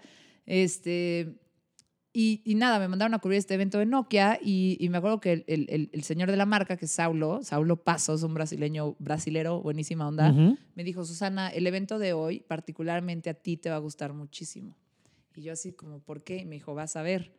Llegamos, era una fiesta privada de Nokia, como para influencers, medios, no sé qué, y el show era el, el show acústico de Chris Cornell, la gira esa acústica Sí, que sí, hizo, sí, y que de hecho busquen en Spotify, ese álbum es divino, son las canciones de Soundgarden y Aerosmith Ujú. en, en, acústico.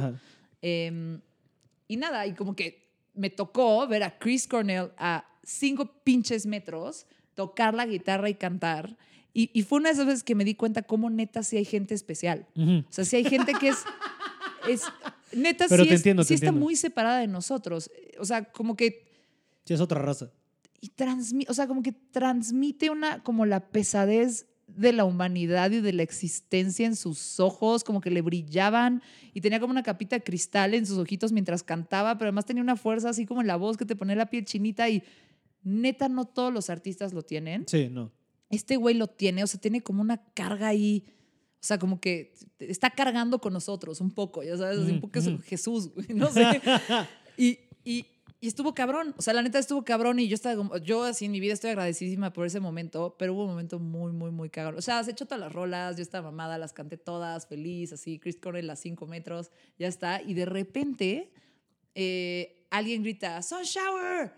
Y el güey dijo, Who was the male voice that shouted, that requested Sun Shower? O sea, güey, ¿quién fue el hombre que pidió Sun Shower? Porque siempre me la piden morras. Wow. Y se le echó. Wow. Y estuvo muy, muy, muy, muy cool. Wow. Y nada, creo que sí es muy, o sea, sí, ajá. Quería compartirlo. No, sí está padre. Y todo esto fue derivado de, de esta movie que para O sea, entonces los viste el mismo año porque abriste con lo del 2015 en aquí, lo que sea. No me acuerdo O cuándo fue esa gira. No, yo, yo creo que esa gira fue más como en 2010, Ya, ok, ok. 2011. No, 2000, Eh. do- 2000, no, fue definitivamente 2011. Ya. Sí, Ok. mazo. Ok, sí. ok. Sí, no, no, es como habías abierto con lo de Soundgarden aquí en el Y Palacio, luego, dije a poco y los luego que vi ver? a Soundgarden en el regreso, como que ha sido 2015, dos- Ujú. 2014. Ujú.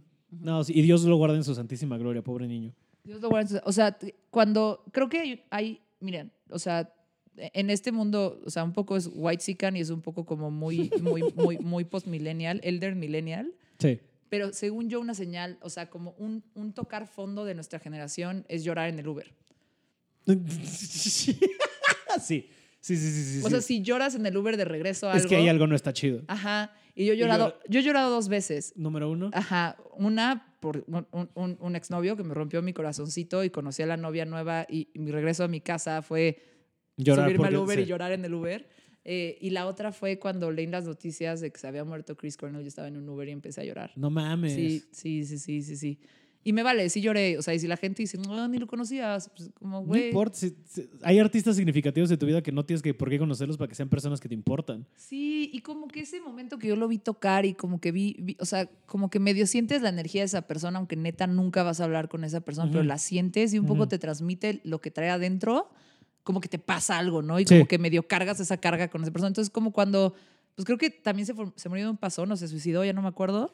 Eh, Mira, en este podcast luego nos clavamos con teorías de conspiración. ¿Quieres que me clave se rapidísimamente? echaron. güey. Claro. ¿Quién? Eh, uh, uh, este, porque ves que se muere él y luego Chester de Linkin Park, No mames. que eran super compas, como muy seguido, muy cerca el uno del otro.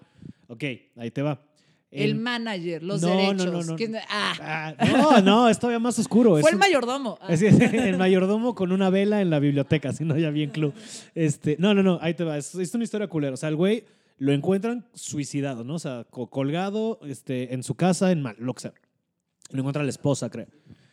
Ahora, lo que la autopsia demuestra es que el señor, a pesar de haber estado colgado, es que tenía golpes en las costillas y en la espalda que no son, eh, no están en acorde con alguien que se haya suicidado, porque pues, si te colgaste, alguien- ¿por qué te pegaron? Es alguien de los forenses que está negado a que le pasó eso a su banda favorita. Sí, no, este güey no se puede haber suicidado. Sí. No, no, no, no. Sí, sí tiene unos putados en la espalda. Chale. Y luego que el güey el que el Linkin, el de Linkin Park se haya suicidado no solo porque era su mejor amigo, sino porque también como que lo empujaron al suicidio. Porque, y esta es la teoría de conspiración, los dos estaban a nada de revelar un, eh, un, este, un grupo de pedofilia en la industria musical enorme. Entonces, este, Chris Cornell tenía todos los datos, por eso medio se había retirado, por eso estaba tan deprimido, por eso estaba tan emputado, por eso hasta había mandado a la verga a todos y esos, porque los últimos cuatro años de su vida ya no estaba haciendo nada realmente. Fue porque empezó a caer en veintes de todo esto malo y todo lo que está de la chingada. ¿Dónde viste esto? ¿En Infowars? En- ¡Ey! Me mama la primera persona que saca Infowars. Yo soy lo más fan de Alex Jones, ¿sabes? Como entretenimiento, no como. Este, no, esto lo vi en otro lado, pero igual en mis Sí, como- en blogs de. Como con un espíritu antropológico se van de No, Infowars. Infowars es verga, ¿sabes? O sea, como en, en- en el estudio de, güey, la gente y la teoría de conspiración. Sí, y, sí, sí, y a mí, en lo personal, se me hace una mamada que no permitan a Alex Jones estar en YouTube, porque si tenemos libertad de expresión, ese güey debería poder expresar lo que él quiere en cualquier lado. Sí, lo de Sandy Hook y todo lo demás y que se vaya a la verga, no hay. Ujú. no- no- todo eso no es que siendo nada es, o sea, es lo, como to- con todas las polémicas que suceden ahorita, ¿no? Nada es blanco y negro. o sea, Exacto. no, no puedes. Pero sí, la teoría de dentro de conspiración una- de una rápidamente. escala de maldad, Sí, ¿no? o sea, todo es, como diría Mago de- Dios, no bondad. todo es blanco y negro es gris. Ah. Este, qué horrible re- re- referenciar a Mago Chale, yo Dios. no sé nada de Mago Dios, gracias a Dios. Yo solo me sé esa como- canción, ya sabes, Ya, porque ya, ya. pues porque toquines en Yo cuerna. solo sé que Mago Dios es el Es horrible. Es el equitativo a malo. Sí, no, es, es horrible, es terrible, Ajá, pero ajá. esta- este es el tipo de toquines que de repente en Cuernavaca, en su Ah. vida Chalma, pues era lo que tocaba de repente cierta banda, ¿sabes? Ya. Porque metal con violines, Pues bro. mira, yo casi fui Cuernavaca, yo era Tlalpan, pero pues. Ajá. Eh, te- podemos tener una discusión sobre O sea, llegaba antes a Cuernavaca que a la Ibero. 100%. Sí, sí, 100%, sí, sí, sí, sí, sí, sí, sobre todo de Chicatlalpan, sí, es cierto, ya me acuerdo. Sí, no, y Cuernavaca, siendo bien sinceros, es básicamente un suburbio del Distrito Federal. Este, o sea, para, para o sea, está media hora. Yo, Este, yo veo mucho que Cuernavaca es un tema recurrente de tu podcast porque con Bons habla mucho de Cuernavaca. Porque les de Y además me entretuve. Ajá. además fue como, ¿por qué me está importando esto de Cuernavaca? Porque, sí, porque es importante Cuerna. es bueno, el punto es teoría de la El- el- conspiración. el- güey. para cerrar, qué cagado que ha sacado Alex. Jones, la primera invitada que, avienta primero el Infowars. ajá, ajá, ajá. Felicidades por estar tan este, enterada de las mamadas. De las mamadas. Sí. Eh, este, no, sí, fue entonces la te- rápidamente y luego, o sea, para no clavarnos mucho porque es todo un tema. sí. Ahorita todo lo que salió de Epstein y eso también se va conectando, pero no me quiero ir para ajá. allá. Él, la teoría expresa es que Chris Cornell fue suicidado, o sea, no sé, él no se suicidó, sino lo mataron y Ajá. lo hicieron parecer suicidio porque estaba a punto de exponer a varios cacas grandes de la industria musical eh, sobre sus este, anillos de pedofilia. Y esa es como la teoría de conspiración de la muerte de Chris Cornell. Bueno, también a las teorías de la conspiración les encantan los anillos de pedofilia, como lo de la pizzería y. y Pizzagate y- es dura, y- Pizzagate es dura. Y esta Hillary Clinton. Sí, Hillary Clinton, este, mira, Ajá. opiniones personales aparte. Este, A mí no me cae bien. No, Dejemo- a mí dejémoslo en eso. A nadie le cae bien y qué pésima idea haberla puesto como candidata. O sea, Sí. no, pero Los demócratas perdieron no contra Trump, sino cuando se chingaron a Bernie Sanders. Pero esa es otra plática Sí, para yo- otro día. vas Bernie Sanders, ok. O sea, yo, lo- yo eso lo veo un poco y a lo mejor me van a criticar, pero yo, yo veo eso un poco como veo la Champions, ya sabes. Sí, como, justo le dije es una le amiga voy a. Bernie Sanders. Sí, sí, justo le digo a una amiga de a mí me importa porque lo veo como un deporte, ¿sabes? Como para, hasta allá, no, no es tan cercano. Pero este, no, o sea, ¿de quién le iría? Yo le iba realmente a esta, este, Tulsi Gabbard. Este, sobre todo porque una vez que la Clinton la atacó fue de, ah, entonces ella va por buen camino. Y al Yang, al, al, al asiático. Yo creo que ellos dos. Era eran- muy chistoso, o sea, me parece muy chistoso El en las Yang entrevistas, Gang. pero sí, sí, Yang Gang. Ah, venga, órale. Ajá. Ellos dos, nueva sangre, nueva, nueva cara para los demócratas, porque ahorita Ajá. otra vez son Joe Biden que tiene 70. O sea, lo no, más Joe triste- Biden no, o sea, Si ¿qué tú ves- Joe Biden? No, no, Joe Biden ya. está de la verga. Y no sé si has visto estos sí videos que Bernie. se le acerca a la gente y como que las abraza por atrás a las niñas chiquitas y es como medio extraño. O sea, como que es medio creepy el güey. Luego, el- Elizabeth Warren ah, tiene lo suyo, pero no sé qué opinar de ella porque. Otra vez, otra- no sé qué tan cierto sea todo lo que la acusan de Tiene chorera. y carisma, de- ¿no? Es como la tía que te regaña. Ajá. Este, Bernie es la opción, pero es, o sea, lo preocupante ahorita es de que todos los que quedan en la carrera, o sea, de los posibles presidenciables, o sea, de los demócratas y obviamente Donald Trump. Donald Trump es el más joven. Fuck that shit. Pero ¿por qué nos...? A ver, ahí va. Yo creo, yo tengo dos mantras que son lugares comunes porque son dichos, ¿no? Y los Ah. dichos- Uno es el diablo está en los detalles, Ujú. que yo sí lo creo, o sea, yo soy muy obsesionada con, Sí, sí, sí, sí. ya sabes, como, Con indagar. güey, así como, what, what, what you do in the dark puts you in the light, el comercial sí, sí, ese sí. de Under Armour, de neta, así como que cuando me apasiono con un proyecto pienso un poco así. Pero el otro es, güey, más sabe el diablo por viejo que por diablo. Mm. Y, y yo sí creo que como una especie de madurez, o sea, no sé, perspectiva, tipo, Biden se pasa de, de- de viejo, ¿no? Y, y de diablo. No, Igual no. Hillary Clinton, ¿no? Pero, Pero yo sí creo que Bernie tiene como otra vitalidad. ¿eh? No, ¿Por qué estamos hablando de Bernie Sanders, güey? Pues porque estamos saltando ahí entre Hillary Clinton y las, ah, de- las- y las las teorías de teorías de la conspiración que los, círculos, los círculos de pedofilia siempre acaban de relucir. Pero pues es que yo creo que hay muchos datos que ya son medio innegables de que sí hay una. No estoy diciendo que todos y no estoy diciendo que los, a los que nombran, pero de que hay una élite que hace cosas medio oscuras y de que hay este, mucha desaparición de niños alrededor de ciudades grandes por- y con importantes políticos, así es. ¿Sabes? O sea, y luego lo, y ves a cosas, gente como a Miley Cyrus de que a huevo le pasó algo, y lo que cuenta Justin Bieber un poquito de que a huevo les pasó algo, y Corey Feldman hablando de películas de hace, uh, de estrellas jóvenes de hace un chingo, de que algo les pasó, mira, ahí está. Y este, pero sí, para cerrar este tema, mira, yo no sé si, yo no tengo nada en contra de la edad per se, ¿sabes? Esto no es este, se me fue la palabra justa, genterofilia. este, pero sí creo que hay algo que decir sobre Fobia. Fobia. Sí, Ajá, filia sería que me los quiero sí, dar. sí. Sleep freudiano, Sí, ¿viste? ¿Qué diría Freud de esto? Sí, sí, sí. De, ah, entonces tu abuelo. no, este, pero eso, ¿sabes? O sea, yo creo que sí hay un rango de edad en el que ya estás muy arriba y, o sea, velo con el con el fuchicaca, ¿sabes? O sea, ese güey claramente no está en la edad ni en la energía correcta para ser presidente de una nación. Este, o sea, yo sí creo que el ¿tú crees rango que sea 40, más- 50, 60 está más chido. Fuchicacas, yo lo he pensado mucho y yo no sé qué tanto tiene que ver con la edad, sino con su delirio mesiánico. También. Y me parecen dos cosas distintas. O También, o sea, sea, sí él, trae un trip ahí de que, de que, Podría estar- o sea, estoy de acuerdo que contigo. predicando va a componer las cosas así de que, güey, ¿quién eres Y- tú? y el Nuevo Testamento. necio.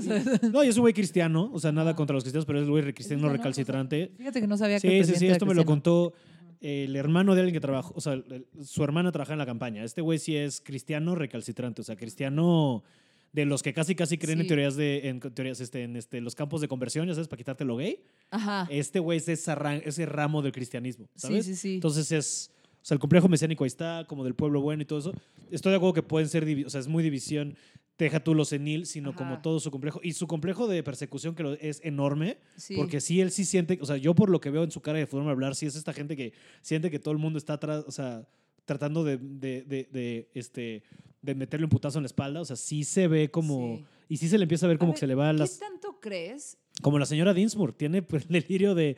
de La antes, de que, antes de que me lastimes tú, te lastimo y yo. mesiánico y de persecución, Sí. porque la señora cree que ella va a tener como esta cuestión de vengarse de los hombres y Exacto. lo malos que son los hombres y que le corresponde a ella la, verga, la, la verganza, ¿eh? Guau. La, ven- la verganza. Otro sí. Hay que vengarnos del falo. No, esa es una cosa que se me hace como...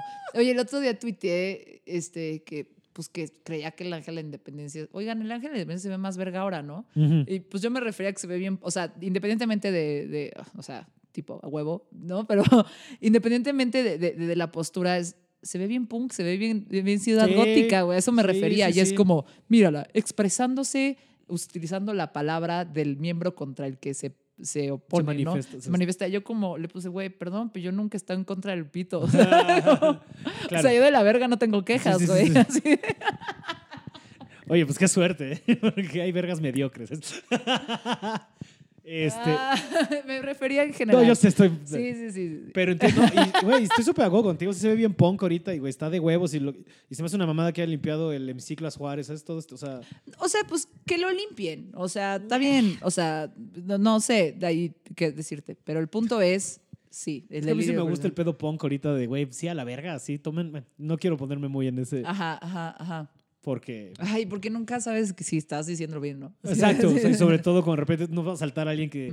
Porque tú eres hombre, tú no puedes opinar Bueno, de eso. pero en contexto esta movie, que creo que me parece muy vigente en ese sentido, pues es una movie donde las mujeres heridas por los hombres deciden cómo erradicarlos, ¿no? O, o deciden O tomar vengarse. venganza con ellos, sí. o, o como lastimarlos, sí. Y, y tipo, regresando un poco a la premisa de, de la movie, del libro, de, de, de cómo estas grandes expectativas te empujan hasta cierto, a progresar, a como a, a cierto, a cierto momento, pero también te decepcionan y te destruyen y te rompen el corazón, Sí. ¿no? Como lo peligrosas que son las expectativas. Y tanto en toda la movie es un chingo de gente que se genera expectativas grandes y luego les juegan en contra. Sí. O sea, Finn, obviamente el personaje principal es la expectativa de me están preparando para que yo esté con Estela y todo acabe bien y no sé qué. Eh, tanto la señora de yo estoy criando a esta morra para que se coma a los hombres y le vaya cabrón y termina siendo una morra que se casa con un hijo de puta que la trata mal. Este, la misma estela de esta expectativa de yo voy a hacer esta cosa y, y se le derrumba.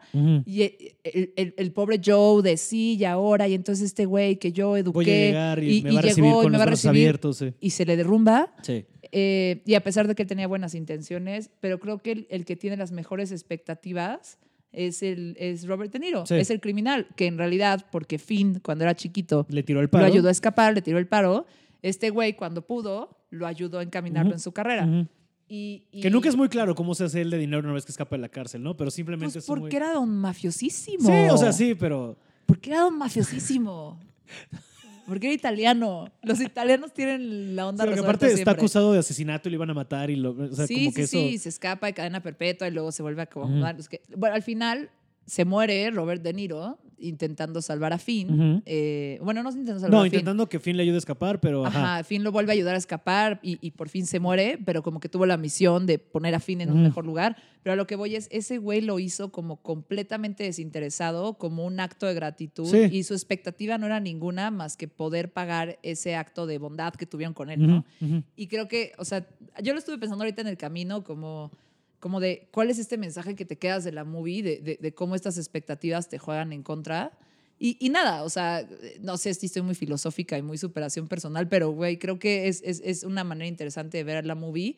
Eh, Creo que es muy interesante verlo como educación emocional y, y- y de educación del romance, como, pues, qué códigos aprendemos y qué cosas Ujú. nos hacemos en la idea, o sea, ideas en la cabeza que, que luego estás esperando de la gente o estás esperando Sí. de tu vida, porque, pues sí, o sea, al final, pues, güey, toda nuestra generación le educó las- la- el entretenimiento, ¿no? Pero creo que esa es una manera importante de también lo vas aprendiendo después de, pues cuando te clavas, digo, a mí en mi caso es cuando te empiezas a clavar con ideas más espirituales o con terapia de todos los cuentos que te cuentas en tu cabeza solo están en tu cabeza, nada de eso es real. ajá. Y el pasado y el presente, pues no existen, y lo único que es, es ahorita. Entonces, con todos los cuentos que te vas contando, las expectativas que te creas alrededor es muy peligroso porque nunca van a ser alcanzables, porque nunca de lo que está en tu cabeza va a ser así, porque el mundo es completamente. Y es algo un poquito también del, este, de los estoicos, que te enseñan eh, para estar en paz en la vida, es que tú no puedes eh, tenerle juicio a las cosas y tampoco expectativa, porque las cosas no son ni buenas ni malas, simplemente son.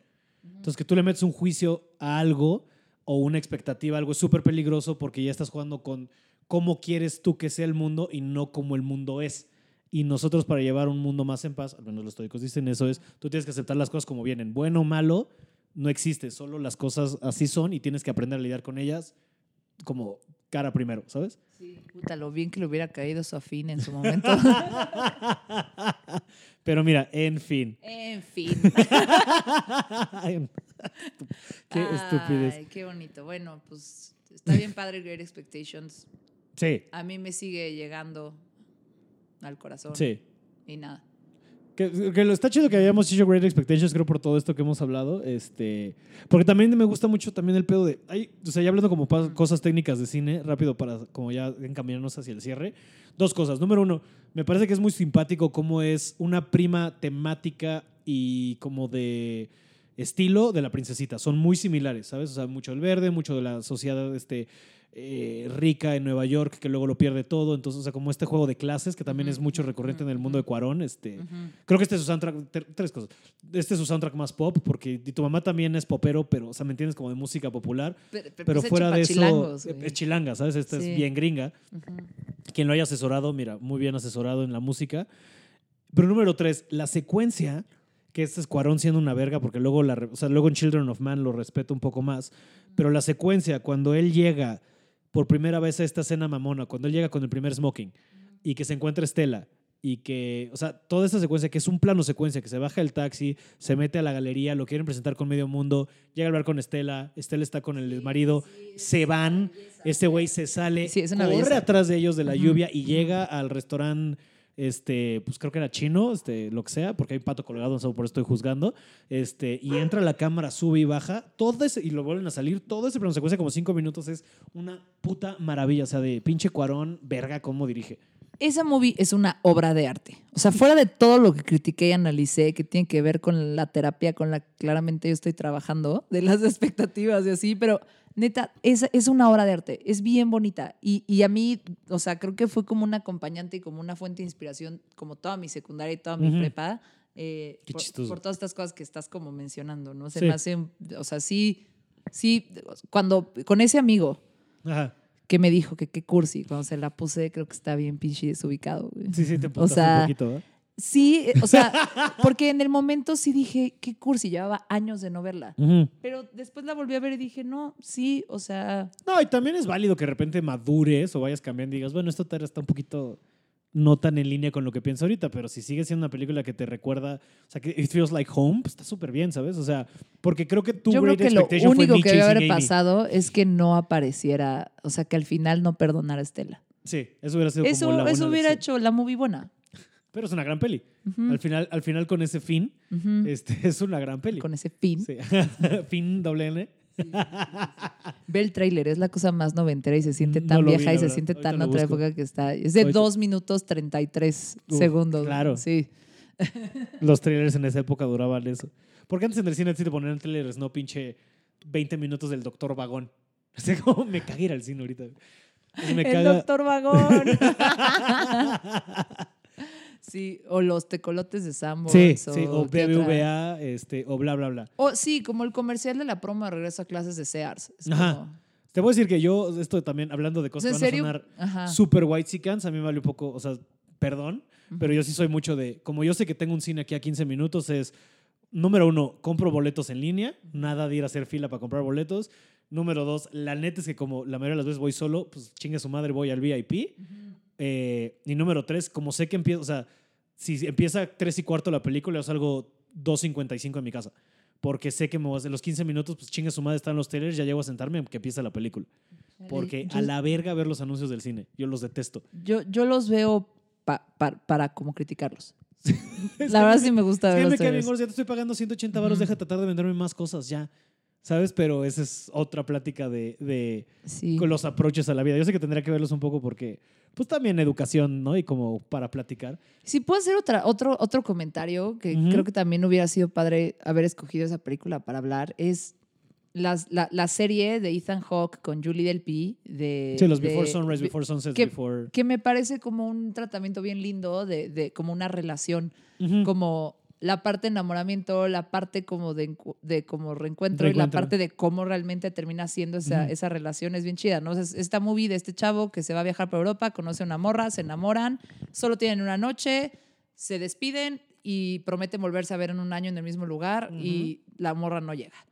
Y 10 años después, literal, 10 años después sacaron la movie.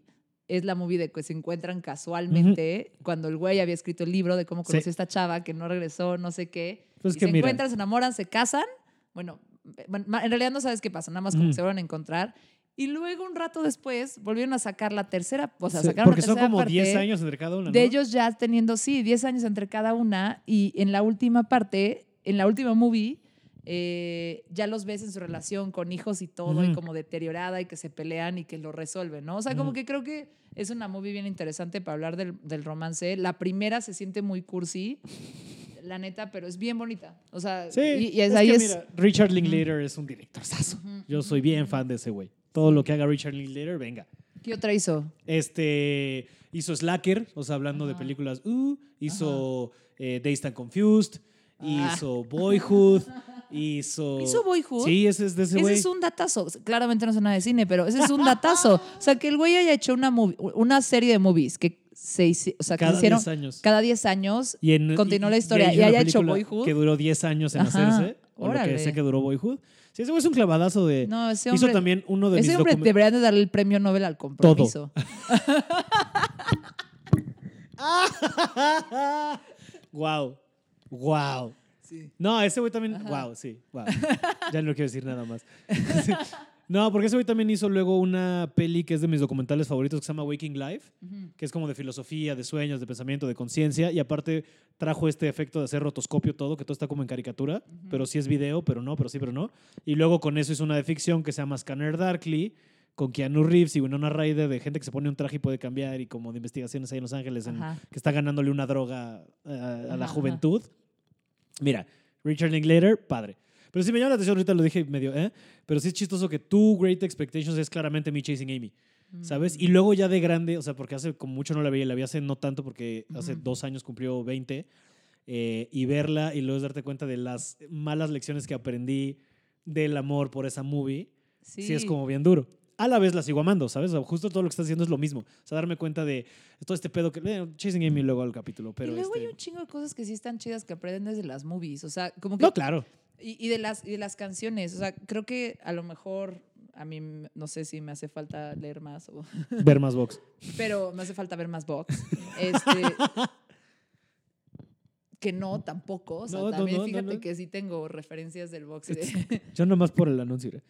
Pero esas cosas como que de repente sacas conclusiones por algo que escuchaste en una canción o viste en una Ujú. movie o ya sabes. Sí, sí, sí. Que también funciona a favor, o sea, güey, tú lo dijiste, para bien o para mal, el entretenimiento fue nuestro, Claro. nuestra educación. O sea, la línea... ajá. y, y- y, pues hay, No, y hay creo- buenos y malos maestros, o un maestro te puede enseñar cosas buenas y cosas malas también, ¿no? Así, pero no, claro. creo que, creo que así, para mí la conclusión de Great Expectations, fuera de la absoluta puta joya, belleza que es, y gracias Corón por existir, es, es, es como fue bien icónica como para entender el romance para muchísima gente. Y, y eso pues se me hace muy, muy, muy valioso.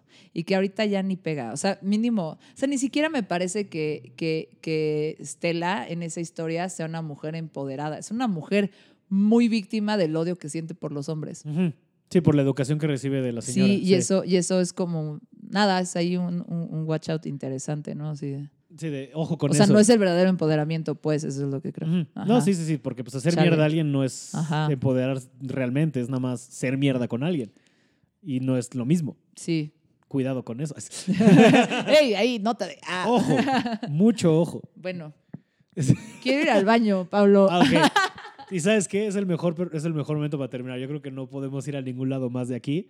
Este, pero qué chingón porque sí me gusta de, de ver por qué escogiste esta movie y llegamos a puntos muy padres. Muchas gracias por haber venido, autoinvitarte, no es cierto. Este, Autoinvitarte. que ya ni hablamos bien de no, tus vos fiestas. fue el que te dijo. Sí. Invita a Susi a tu podcast. Sí. Y yo dije, ah, yo quiero ir a tu podcast. sí, porque sí, Sí. te sí, tienen aprecio también por tus años en el radio y todo Sí. eso. Y sí, qué chingón, qué chingón que se retomó y qué bueno que viniste. Muchas gracias por haber venido, muchas gracias por escoger esta movie y me dio mucho gusto verla, la verdad, qué padre. Este, no que tengas nada que promocionar, pero nada más por si cualquier comentario, arroba Arroba Susi Rain, S-U-C-T-Y, Rain de lluvia en inglés. en los dos, ¿va? Ah, en los dos, en O sea, Twitter y en el Instagram. A huevo. Sí. Y Chalupa ya está ladrando, tuve el baño, yo muchas gracias por Chalupa escucharnos. es un gran perro. Ah, gracias. A ver, Chalupa, un comentario final. No quiere. Dice, no, eso es, eso es de ustedes. Ridículos. Ah. Su carita con el micrófono. Chalupa así te voltea ¿qué con cara de. esto? No, ya, gracias. Este, Sí. Pero sí, bueno, muchas gracias por haber venido. Muchas gracias a ustedes por escuchar otro episodio. Como siempre, cualquier cosa, arroba Pablo Bajaraiza en Twitter e Instagram. Eh, sigan pasándosela chido, sigan viendo películas padres. Y nos escuchamos la próxima semana en otro capítulo de Pablo Platica de Películas. Adiós.